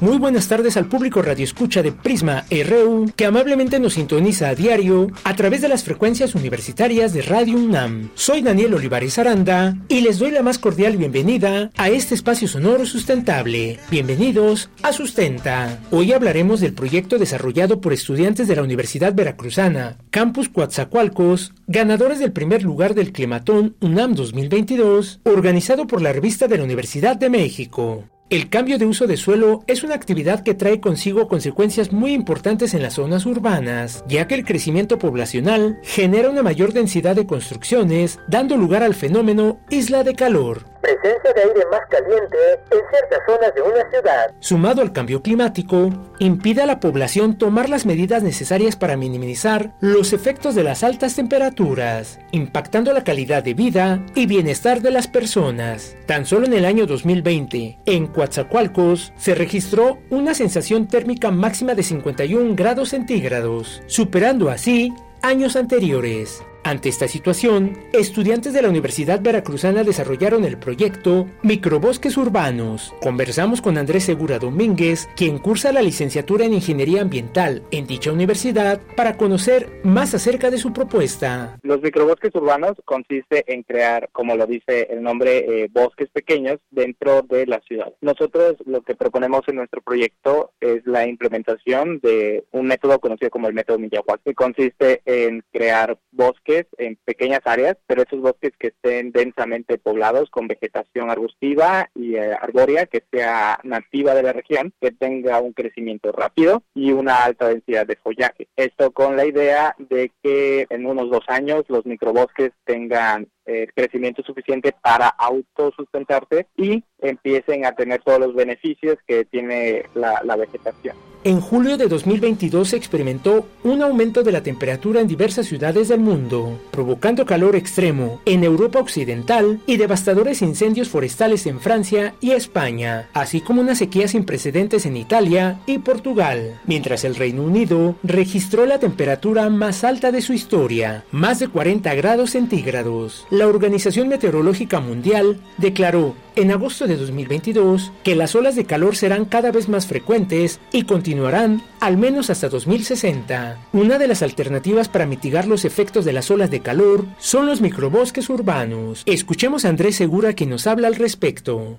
La ventaja o los beneficios de los, micro, de los microbosques es que ayudan a regular la temperatura ambiente de, entre 8 a 10 grados. También capturan el CO2 en el aire, capturan también entre otros eh, contaminantes presentes dentro en sus hojas, en sus tallos. Dan beneficios como el, favorecer la infiltración del agua al suelo eh, y también dan otros beneficios más sociales como el que ayudan a mejorar el pues, los lazos del tejido social y también a la salud mental. ¿Dónde se podrían instalar los microbosques urbanos? La idea de los microbosques es aprovechar cualquier espacio que esté disponible dentro de las ciudades para, para instalar. Nosotros vamos de aprovechar las áreas verdes que estén disponibles eh, en la ciudad y también así como algunos parques que no tengan vegetación instalada. Entonces lo que nosotros podemos hacer es eh, colocar un microbosque desde un área que va desde 5 por 3 metros y ahí comenzar a hacer esta, esta conversión a un bosque. La idea es tener tener eh, una, una densidad más o menos de entre 3 a 5 plantas por cada metro cuadrado. Entonces, literalmente tú puedes llegar a incluso a crear tu microbosque en el patio trasero de tu casa. No, no hay problema de ello. Actualmente el equipo integrado por Abraham Escalante Román, Edmen Asif Lira, Keila Díaz Sánchez, Valeria Méndez Pinos y Andrés Segura Domínguez se encuentran trabajando con el gobierno municipal de Coatzacoalcos, Veracruz, para desarrollar microbosques urbanos en diversas zonas como el Parque Las Tortugas, ubicado en la zona costera de la ciudad, así como en diversas colonias densamente pobladas. Andrés Segura nos explica cómo se lleva a cabo la instalación de los microbosques urbanos. Nosotros establecimos etapas para la creación de los microbosques. En una de las primeras etapas es, eh, encontrar el sitio. Para encontrar esos sitios nosotros nos basamos en factores como lo son las condiciones del, suelo. Eh, buscamos lugares donde preferentemente haya una menor demanda de agua este, y una menor demanda de, de preacondicionamiento del suelo. ¿no? Obviamente vamos a buscar suelos o preferir suelos que tengan este, una buena cantidad de materia orgánica, que no sean suelos muy rocosos, sillosos, que puedan complicar la instalación del microbosque, pero si no se encuentran, pues obviamente se hace un pretratamiento, ¿no? Eh, podemos nosotros colocar más eh, materia orgánica y hacer unas pequeñas reconversiones en el lugar, mezclar con biomasa local también, y también consideramos muy importante el factor de la disponibilidad de las comunidades, los ciudadanos o los vecinos cercanos al área para la instalación, porque pues el proyecto es un proyecto que es muy social, entonces necesitamos nosotros de la participación de estas comunidades. Después de esta etapa de selección del sitio, eh, realizamos la selección de la flora. Como mencioné, eh, buscamos flora que sea nativa, que sea de la región, porque está adaptada a las condiciones climatológicas lo que significa que van a, les va a costar menos el poder adaptarse al suelo, el crecer y pues buscamos también que esta, esta vegetación sea vegetación de crecimiento rápido y con un alto follaje. Si deseas conocer más acerca del proyecto Microbosques Urbanos, puedes consultar el sitio oficial www.climaton.unam.mx, así como las redes sociales de la revista de la Universidad de México, donde encontrarás además los proyectos ganadores del segundo y tercer lugar del Climatón UNAM 2022. Para Radio UNAM, Daniel Olivares Aranda. Cuestión de yo, diría como es de amor a la tierra. Queremos escuchar tu voz. Síguenos en nuestras redes sociales. En Facebook como Prisma RU y en Twitter como arroba PrismaRU. Bien, continuamos dos de la tarde con 25 minutos y como les había dicho al inicio del programa, pues tenemos una recomendación que hacerles, una lectura que se llama Abaco de Granizo de Ernesto Lumbreras, quien es poeta y ensayista, que nació en Jalisco y ha sido galardonado con distintos premios como el Nacional de Poesía Ciudad de la Paz 1991 por órdenes de colibrí al jardinero, el Nacional de Poesía Aguascalientes 1991 1992 por la Escuela para Demorar el Viaje y el Bellas Artes de Testimonio Chihuahua 2007 por la Ciudad Imantada, entre otros reconocimientos. Y hoy, hoy nos va a hablar de Abaco de Granizo. Ernesto Lumbreras, bienvenido, muy buenas tardes. Buenas tardes a toda la audiencia de Prisma. Los saludo desde aquí, desde Guadalajara, Jalisco, mi lugar de residencia. Gusto platicar contigo. Gracias igualmente Ernesto, pues aquí tengo en mis manos Abaco de Granizo que pues es un recorrido, un recorrido por Agualulco de Mercado, que es tu pueblo natal y que nos llevas por sus paisajes, por sus calles, que se nos van volviendo familiares y tienes aquí pues varios eh, o más bien muchas diría yo lugares que nos llevas a recorrer, eh, algunos sitios, algunos personajes. Cuéntanos por favor cómo nace la idea de hacer este libro que son pues eh, memorias de Agualulco. Sí, es un álbum de, infancia, eh, aunque realmente eh, es la transición de mi infancia y, mi adolescencia, un momento crucial, es el lugar común, ¿no? La, pérdida de la edad de, oro. y sí, es una memoria de la tribu, una memoria de mi pueblo, eh, tal vez el antecedente que dio origen a, este libro fue un libro, otro libro, llamado Museo de Sombras, que traduje de un escritor italiano, pues muy, muy conocido, muy reconocido, que es Gesualdo Bufalino. Él escribe eh, su Museo de Sombras sobre su pueblo, Comiso, una población de, de Sicilia, y de algún modo hace un levantamiento, ¿no? De, de lugares, de personajes, formas de hablar, ¿no? De, los años 20, los años 30, eh, que fueron de algún modo su telón de fondo para, para el niño, para el joven bufalino. Eh, guardar las distancias, de algún modo eh, buscando eh, un, estilo particular, ese fue el, primer impulso, que por supuesto tiene otras coordenadas con otros libros que hablan de la recuperación del paraíso, porque solamente hay paraísos perdidos, solamente hay retornos maléficos, diría Ramón López Velarde, de reconstruir eso que, que, estuvo, eh, que fue la sal y la pimienta de una comunidad y que por una cosa u otra, eh, entre otras el progreso, las imposturas del progreso, digo, eh, eso no se ha preservado, ¿no? Entonces, tiene algo de fantasmal este abaco de granizo, de hecho la palabra granizo, la palabra hielo, remite algo que, está eh, próximo a desaparecer. Hay ese eh, sentido de lo gélido, de lo frío y en consecuencia pues también del, de lo fantasmal. Bien, y Ernesto también, pues esto que nos estás platicando, esa transición de la infancia a la adolescencia, ¿cómo se recuerda esa niñez desde la adultez, los lugares, los sitios, las descripciones que nos vas haciendo de estas, digamos, estas postales, estos eh, lugares y estos sitios? ¿Cómo, ¿Cómo se recuerda ahora esa niñez? Pues bueno, creo que hay un momento, eh, esos eh, relatos los comencé a escribir, será hace seis años, cuando eh, cumplí 50, 51 años, eh, un momento en que ya eh, la vida adulta ha, recorrido, ha corrido agua bajo esos puentes, y bueno, agua, lodo, neblina y algunos cadáveres, si nos ponemos un poco trágicos, de tal suerte que este momento de, de, vida adulta me permite mirar atrás y percatarme que se han levantado ciertas brumas y que ese pasado eh, que podría considerarse eh, lejano se, se, se, me torna desde mi recuerdo, desde ese verbo de pasar por el corazón, ¿no? Eh, sentimientos, añoranzas, crisis, ¿por qué no decirlo también?, del niño, del adolescente, eh, me parecen nítidas, no eh, rotundas, contundentes. Eh, la, la, la, vigencia de ese eh, pretérito me resulta desde la literatura, pues, ¿por qué no decirlo? Cercano, íntimo, bullicioso. no es gratuito que un hilo conductor de esos relatos es esa fogosidad sexual, sensual, erótica, amorosa, que aparece ¿no? en, muchos de los textos eh, que reúne Abaco de Granizo.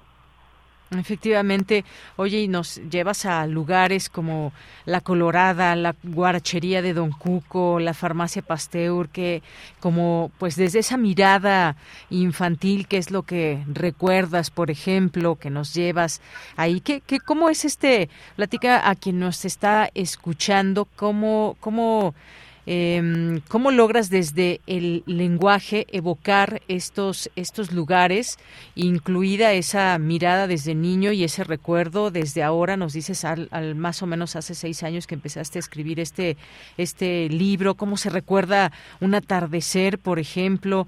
Eh, la gasolinera también, eh, que pues como empiezas aquí, por muchos años que estuvo allí, a una cuadra de la plaza. Vaya, nos vas situando también en esos lugares, nos haces un recorrido que nos hace, sin duda, imaginar.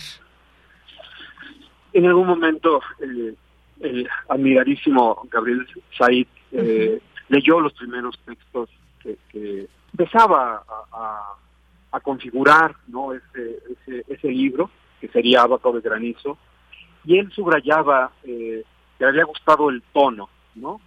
Y de algún modo creo que ese fue el punto de partida, encontrar un tono eh, que puede ser, no sé, un estilo, una, una voz, eh, una paleta cromática, una paleta emocional, lo que me dio la pauta para eh, empezar a escribir uno a uno estos, estos relatos. sabía, realmente, me cuidé mucho de que esta eh, recordación eh, no tuviera ese oficio de superioridad eh, moral, es decir, no suscribir esa divisa de que todo tiempo pasado fue mejor. no, no, no, no, no quería ponerme moralista y, de un nostálgico un tanto ramplón y, moralino. Entonces quise dotar a, esas estampas del pasado de esa vitalidad, de ese bullicio, ¿no? Casi, casi como eh, si eh, se abriera esa portal en el tiempo y pudiera regresar a ese 1976, que de algún modo creo que es el arranque cronológico de mi libro, que, que, se inicia con una herida, que es la muerte de mi padre cuando yo tengo 10 años, eh, hasta 1982, es un cierre cronológico de estas postales, estas viñetas que se fueron sumando una a una hasta, bueno, cuando llega la propuesta de publicación del libro, tengo que eh, reconfigurar eh, eh, el índice, crear una suerte como de, pórtico, que son los textos del cronista. todos los personajes que existieron, todos los personajes que aparecen, tuvieron o tienen acta de nacimiento, Pedro Bautizo, salvo uno que es de, mi exclusiva invención. Ya el lector sabrá cuál es ese personaje que, que es es eh, personaje de ficción.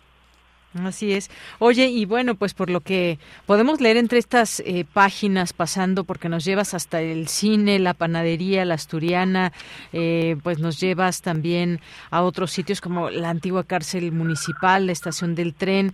Desde niño quizás se fue definiendo, crees, ese futuro como escritor con toda esta, creo que, pues por lo que nos das cuenta, toda esta observación incluso de detalles, pues me parece muy importante ahora que la traigas desde esos recuerdos a un libro aquí en Abaco de Granizo. Sí, ese, ese niño que está por terminar la primaria, que está por entrar a la secundaria, eh, el aguijón del deseo erótico eh, aparece, pero también las dudas existenciales, ¿no? Eh, el, el, el, el, futuro eh, inmediato, sí, el aguijón de, la sexualidad, pero también el aguijón de la belleza. Ahí, eh, eh, en esa época, me, encuentro con, con, el lenguaje de la literatura y muy en particular con el lenguaje de la poesía. Ese otro lenguaje que nombra la realidad de una manera a veces tangencial, a, veces eh, de una suerte de, espiral para ser más contundente respecto de su revelación. Son los años de mis primeras lecturas, en una soledad también, muy eh,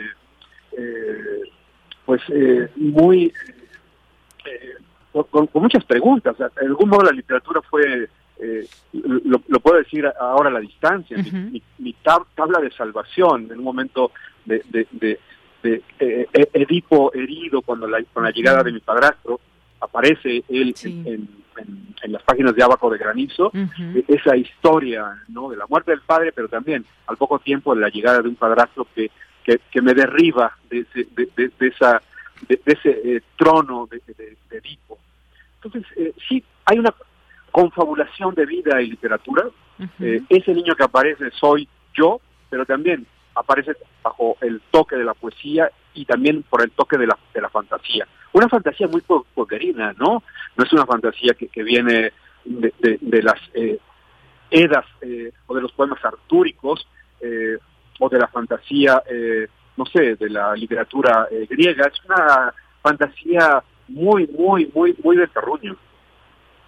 Bien, Ernesto, pues mira, se nos va acabando el tiempo, pero pues yo quiero dejar esta recomendación a nuestro público, esta también introspección, digamos, todos estos pasajes que tienen que ver con este recorrido por Agualulco, pero que no solamente es un recorrido eh, físico de los lugares, sino también de muchas historias que se escriben desde esos recuerdos, desde ese, desde eso que nos platicas, desde el corazón, desde pues los distintos sentimientos que en esa en ese momento y en esas edades definen también mucho de lo que de lo que vamos a hacer como personas en un futuro. Así que dejo esta recomendación que por cierto ya tuviste una presentación hace unos días. Dejamos esta recomendación Abaco de Granizo, Ernesto Lumbreras de Alacena Bolsillo. Muchas gracias. ¿Algo más que quieras comentar antes de despedirnos? Pues eso, me, estoy encontrando con los primeros lectores eh, ese este álbum de recuerdos de algún modo es compatible con con, eh, otros eh, eh, lectores que vivieron en ciudades, en pueblos muy parecidos al, mío o en barrios de las grandes ciudades, donde esa conciencia de, territorio, de geografía de una tribu, pues marca, marca, marca épocas y es de algún modo la alacena, para retomar esta, el nombre de la colección, que, marca una memoria, ¿no? memoria, eh, destino, eh, plenitud. Te agradezco mucho la, la, entrevista, tu lectura y tu recomendación. No, pues gracias a ti, Ernesto Lumbreras, gracias por este álbum de recuerdos, como tú lo, lo mencionas, y que, pues bueno, aquí está, dejamos esta, eh, esta información también en nuestras redes sociales para que puedan ver también pues la imagen de este libro Ábaco de Granizo de Ernesto Lumbreras. Muchas gracias, Ernesto, hasta luego. Ha sido un placer. Hasta pronto. Igualmente, hasta luego. Ernesto Lumbreras, poeta, ensayista que nació en Jalisco y que nos hace este recorrido por Agualulco de Mercado, su pueblo natal. Continuamos. Queremos escuchar tu voz. Síguenos en nuestras redes sociales. En Facebook como Prisma RU y en Twitter como arroba PrismaRU. Bien, pues vamos ahora a la sección de Dulce García, Ciencia Real.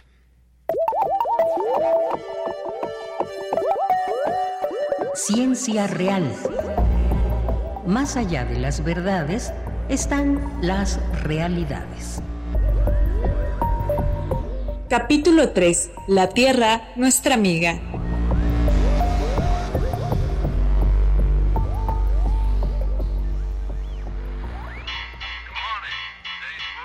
La tierra verde se ha entregado a todo lo amarillo, oro, cosechas, terrones, hojas, grano.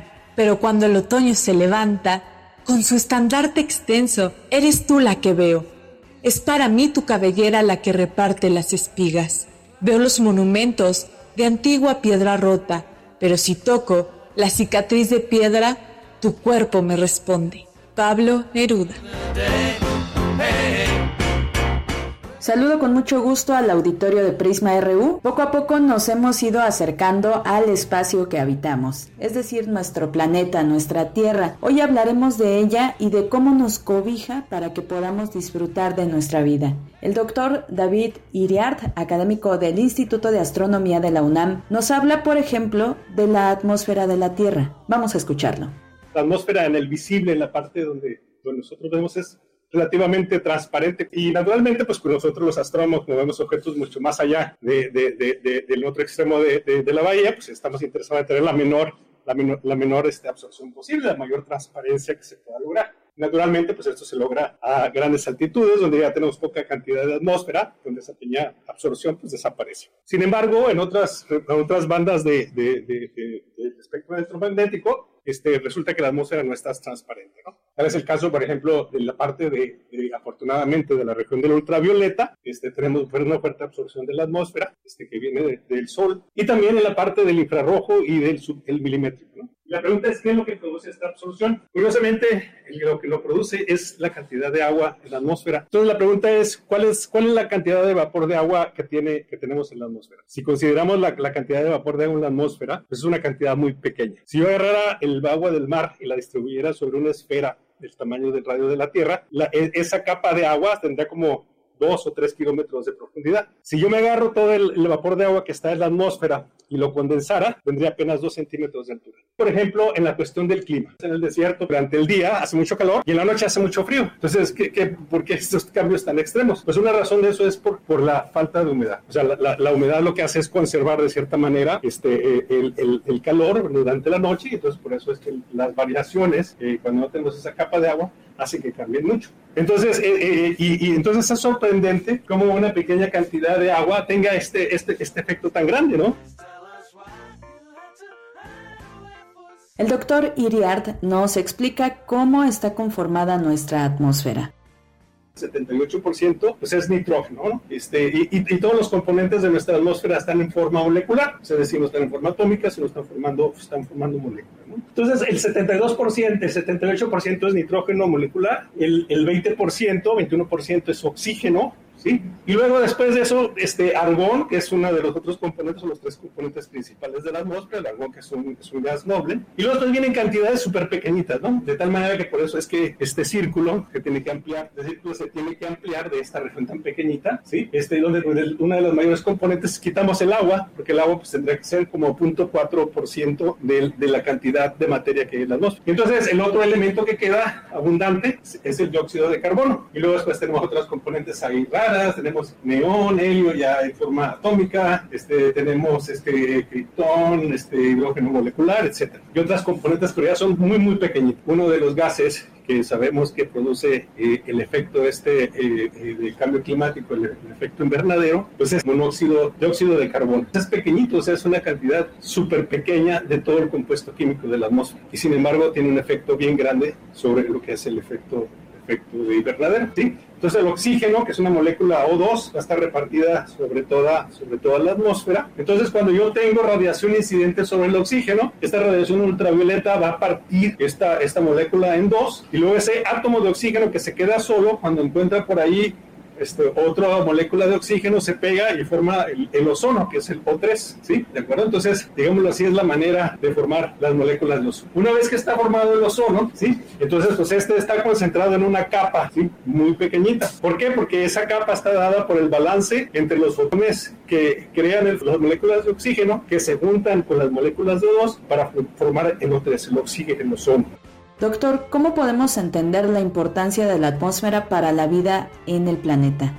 Es una capa pequeñita. El ancho de la atmósfera, podemos decir que está dentro de 48 kilómetros. El 99% de la materia de la atmósfera está contenida en 48 kilómetros, 50 kilómetros. El radio de la atmósfera son 6.800, 7.000 kilómetros. 40 pues kilómetros no es nada. Una, un, un, efecto importante este, para entender eh, eh, las condiciones de vida de la atmósfera, de la, de la Tierra, y, y que es producido por la atmósfera, es lo que se conoce como efecto invernadero. Si dejáramos la Tierra ya solita, fuera del Sol, no, no, le estuviera pegando el sol y ninguna radiación, pues le alcanzaría la temperatura de, del fondo cósmico, ¿no? El punto es de que este, estos gases de efecto invernadero, pues una cantidad pequeñísima. No necesitamos poner mucho. Poca actividad este, hace de, de producir estos materiales, produce un efecto muy grande en cuanto a la temperatura y a la dinámica que tenemos en la atmósfera. Y finalmente, el doctor Iriart destacó que hay que tener en cuenta que la atmósfera no es infinita. Vamos a escuchar por qué realmente no es uniforme, sino que va a tener una manera exponencial. Entonces, por ejemplo, el agua tiene lo que se llama una altura característica de, 8, de 2 kilómetros. Eso quiere decir que si yo sumo 2 kilómetros, el, el 50% de la materia está por debajo de, de esos 2 kilómetros. Para el oxígeno son 6 kilómetros. O sea, si yo subo 6 kilómetros, Eso quiere decir que el 50% de la materia está por debajo de esos 6 kilómetros. Entonces, por eso que cuando suben al Everest pues, necesitan oxígeno extra, porque pues ya el oxígeno ya está disminuyendo muy rápido. Entonces, pues la actividad humana introduce pequeñas cantidades de agentes eh, de invernaderos, químicos de invernadero, que modifican la estructura de la vida.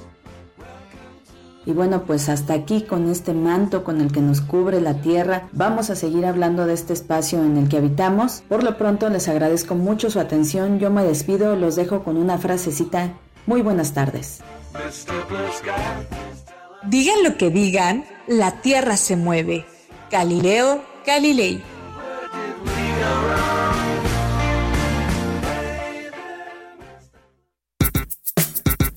Prisma RU. Relatamos al mundo.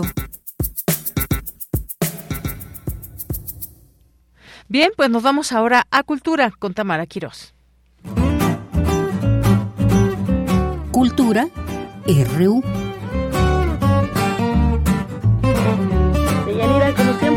Gusto saludarte y saludar al auditorio de Prisma RU que sigue nuestra transmisión a través de las frecuencias de Radio UNAM. Esta tarde hablaremos del magno evento de cultura comunitaria Tengo un sueño 2022, que se realizará el próximo jueves 24 de noviembre. Este encuentro es realizado por la Secretaría de Cultura del Gobierno de México, donde se presentarán niñas, niños y jóvenes artistas en representación de los más de 12.000 que asisten diariamente a los 329 semilleros creativos del país. Uno de los objetivos de este evento es reflejar el talento de las y los participantes en cuadros escénicos de música, danza, teatro, títeres y arte urbano, acompañados por artistas colaboradores. Para platicarnos más sobre este proyecto, nos enlazamos con Yasmín Guerrero. Ella es coordinadora artística de Tengo un Sueño 2022. Yasmín, bienvenida a este espacio radiofónico. Me gustaría que nos platicaras un poco sobre las actividades que se realizan en estos semilleros creativos. Claro que sí. Pues primero para dar un poquito de contexto, me gustaría decir que los semilleros creativos forman parte del programa Cultura Comunitaria de la Secretaría de Cultura del Gobierno Federal. Eh, este programa está activo en las 32 entidades federativas y eh, específicamente el programa, eh, bueno, la parte del programa de semilleros creativos está en 300, tenemos 329 semilleros que atienden a más de 12.000 niñas, niños y jóvenes en 242 municipios. Entonces, es un programa eh, de un amplio alcance y eh, estamos trabajando el tema eh, de infancias y juventudes, acercamiento a las artes en una metodología que tiene base comunitaria. Y bueno, las disciplinas que, que, se abordan en los semilleros son muchísimas. Tenemos semilleros de radio, de danza, de artes visuales, de gráfica, eh, también de saberes tradicionales, ¿no? Hay semilleros de elaboración de jaranas, hay semilleros de textiles, entonces es eh, muy diverso y también creo que me gustaría destacar que los agentes culturales con los que trabajamos, es decir, las maestras, los maestros de los semilleros, son personas que pertenecen a las comunidades y que tienen muchísimos años trabajando en el territorio. Yasmín, platícanos un poco de la programación, cuántas niñas, cuántos niños van a participar en el Auditorio Nacional en esta presentación del fin de semana. Este evento, Tengo un Sueño, contará con la participación de 2.100 niñas, niños y jóvenes que eh, en representación del resto de semilleros vienen 192 que se ubican en 97 municipios de todo el país. Estos semilleros que son de música, danza, eh, teatro, títeres, circo, lenguas indígenas, están eh, preparando desde hace varios meses un montaje colectivo y, comunitario que se presentará en el escenario del auditorio eh, junto con artistas invitados como Elisa Carrillo, Maribán Martínez, Alejandra Robles La Morena, Horacio Franco, Cristina Giles, también la Sonora Santanera, Lila Downs, una artista norteamericana, Laila Yun, eh, la artista oaxaqueña María Advertencia Lírica, el grupo Mono Blanco, eh, y bueno, también eh, nos da mucho gusto decir que nos acompaña 31 minutos el colectivo de títeres y músicos chilenos. Entonces, bueno, es un repertorio muy lindo que han estado preparando todos los niños y niñas con muchísimo cariño. Desde sus comunidades han tenido momentos en los que se han encontrado en la Ciudad de México para ensayar eh, cada cuadro en conjunto y ahorita justo estamos en un campamento creativo en Huastepec, Morelos, en el centro vacacional IMSS Huastepec y aquí es donde estamos ensamblando todo lo que se va a presentar en el Auditorio Nacional. Entonces, bueno, las niñas y los niños están emocionadísimos y más que preparados para presentarse en el auditorio. Yasmín, el año pasado hablamos de Tengo un sueño 2021, la presentación del documental, donde, bueno, pudimos ver parte de lo que se realiza en estos semilleros. ¿Cómo ha sido, haciendo esta retrospectiva ahora en este 2022, cómo ha sido el trabajo de estas niñas, de estos niños? Eh, ¿Han cambiado, han evolucionado, han crecido? ¿Cómo ha sido para ti también en, en esta parte, pues el trabajo, ¿no? Con estos semilleros creativos. Esta es la tercera edición de Tengo un sueño. Eh, como tú comentas, definitivamente no son las mismas niñas y niños que teníamos al principio. Hay una evolución, no nada más artística, sino en su eh, concepción eh, y en la narrativa de, sus propias comunidades. Es muy importante eh, destacar también que el trabajo del programa Cultura Comunitaria no solamente, pues son los semilleros, se trabaja también con otros agentes culturales, activaciones en el espacio público. Específicamente los semilleros trabajan con infancias y juventudes y esto es muy destacable porque creemos que eh, la cultura está en el seno de las comunidades, eh, que no se lleva, sino que intentamos más bien dar espacios de visibilización y trabajar con niños y niñas nos permite sembrar estas semillas que después genera un eco también en sus comunidades. Entonces se vuelven portavoces de, la cultura de sus comunidades eh, en un escenario nacional. Y bueno, eh, estos espacios nos permiten también ya a, a, otros niveles hablar de redes no nada más creativas, sino afectivas, que son de largo aliento. Yasmín Guerrero, gracias por acompañarnos esta tarde en este espacio radiofónico. Invitamos a nuestro auditorio a que se una a Tengo un Sueño 2022 en el Auditorio Nacional. Este 24 de noviembre habrá transmisión también a través del Canal 22 y por supuesto a través de las redes sociodigitales de la Secretaría de Cultura del Gobierno de México. Sí, eh, aprovechar para reiterar que les esperamos el 24 de noviembre a las 7 horas. El evento empieza con muchísima puntualidad. El boleto tiene un costo de un peso y también se puede intercambiar un juguete por un boleto. Estos juguetes serán donados a niñas y niños en la montaña de Guerrero. Entonces, pues también eso es un, un buen momento para aprovechar y hacer una donación. Excelente. Yasmín Guerrero es coordinadora artística de Tengo un Sueño 2022. Hasta aquí la información. Que tengan excelente tarde. De Yanira, regreso contigo a la cabina. Hasta mañana. Hasta mañana. Muchas gracias, Tamara. Nacional RU.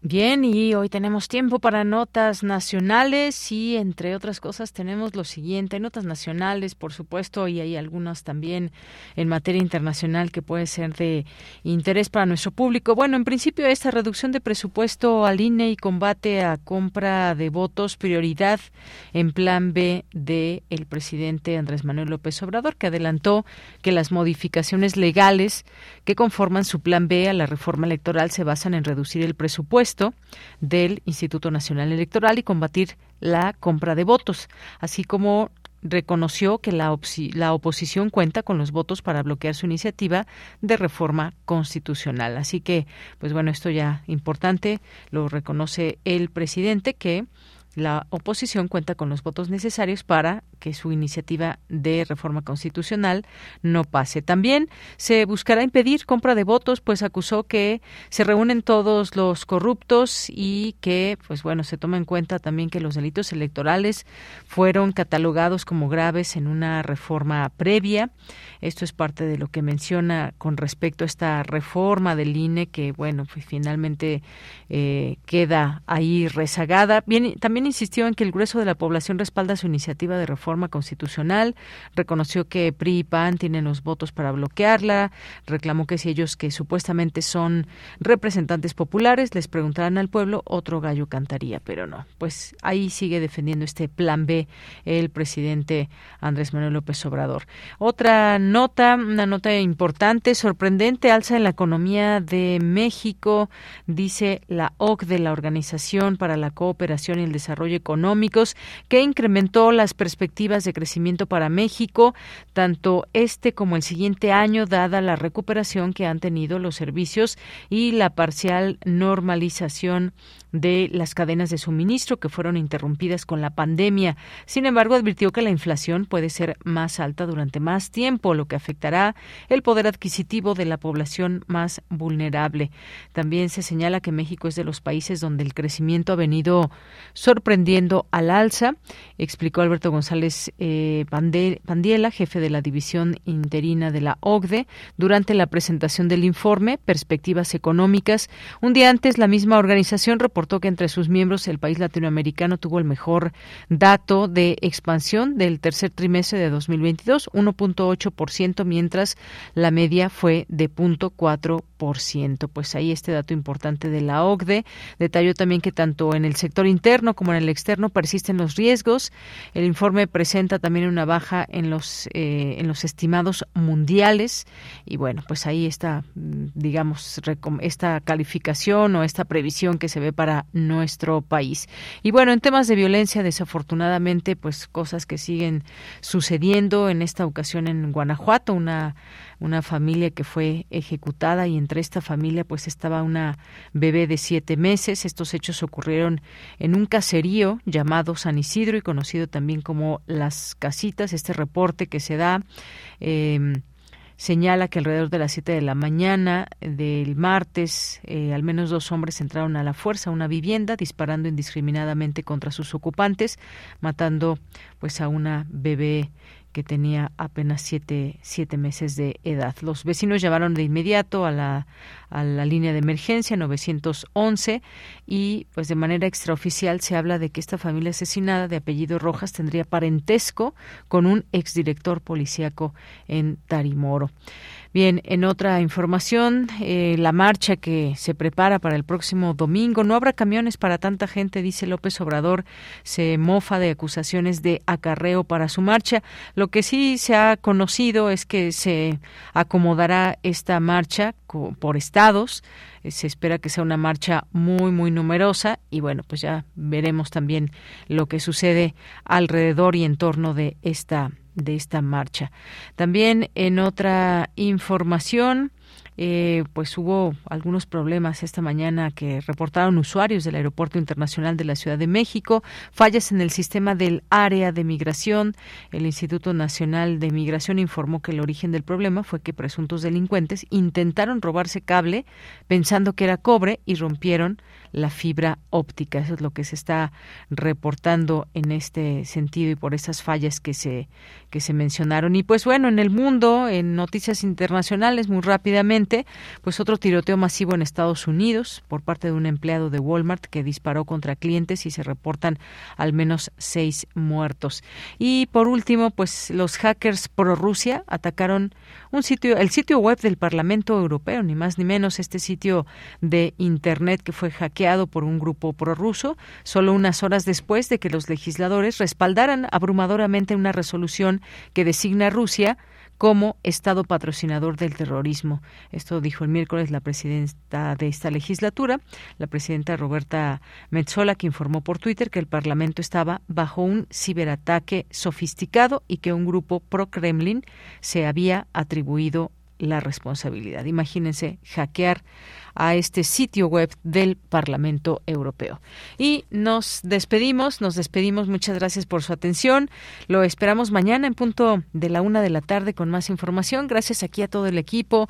Gracias a Denis Licea en la producción, a Arturo González en los controles técnicos, a Montserrat Brito en las redes sociales. Eh, le mandamos un saludo muy afectuoso a Marco Lubián. Y aquí se despide de ustedes, de Yanira Morán. Lo esperamos mañana. Muchas gracias. Que tenga muy buena tarde, muy buen provecho y lo esperamos mañana a la una aquí en Prisma RU.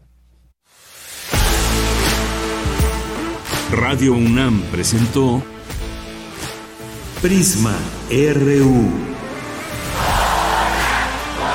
Una mirada universitaria sobre los acontecimientos actuales. Prisma RU. Relatamos al mundo.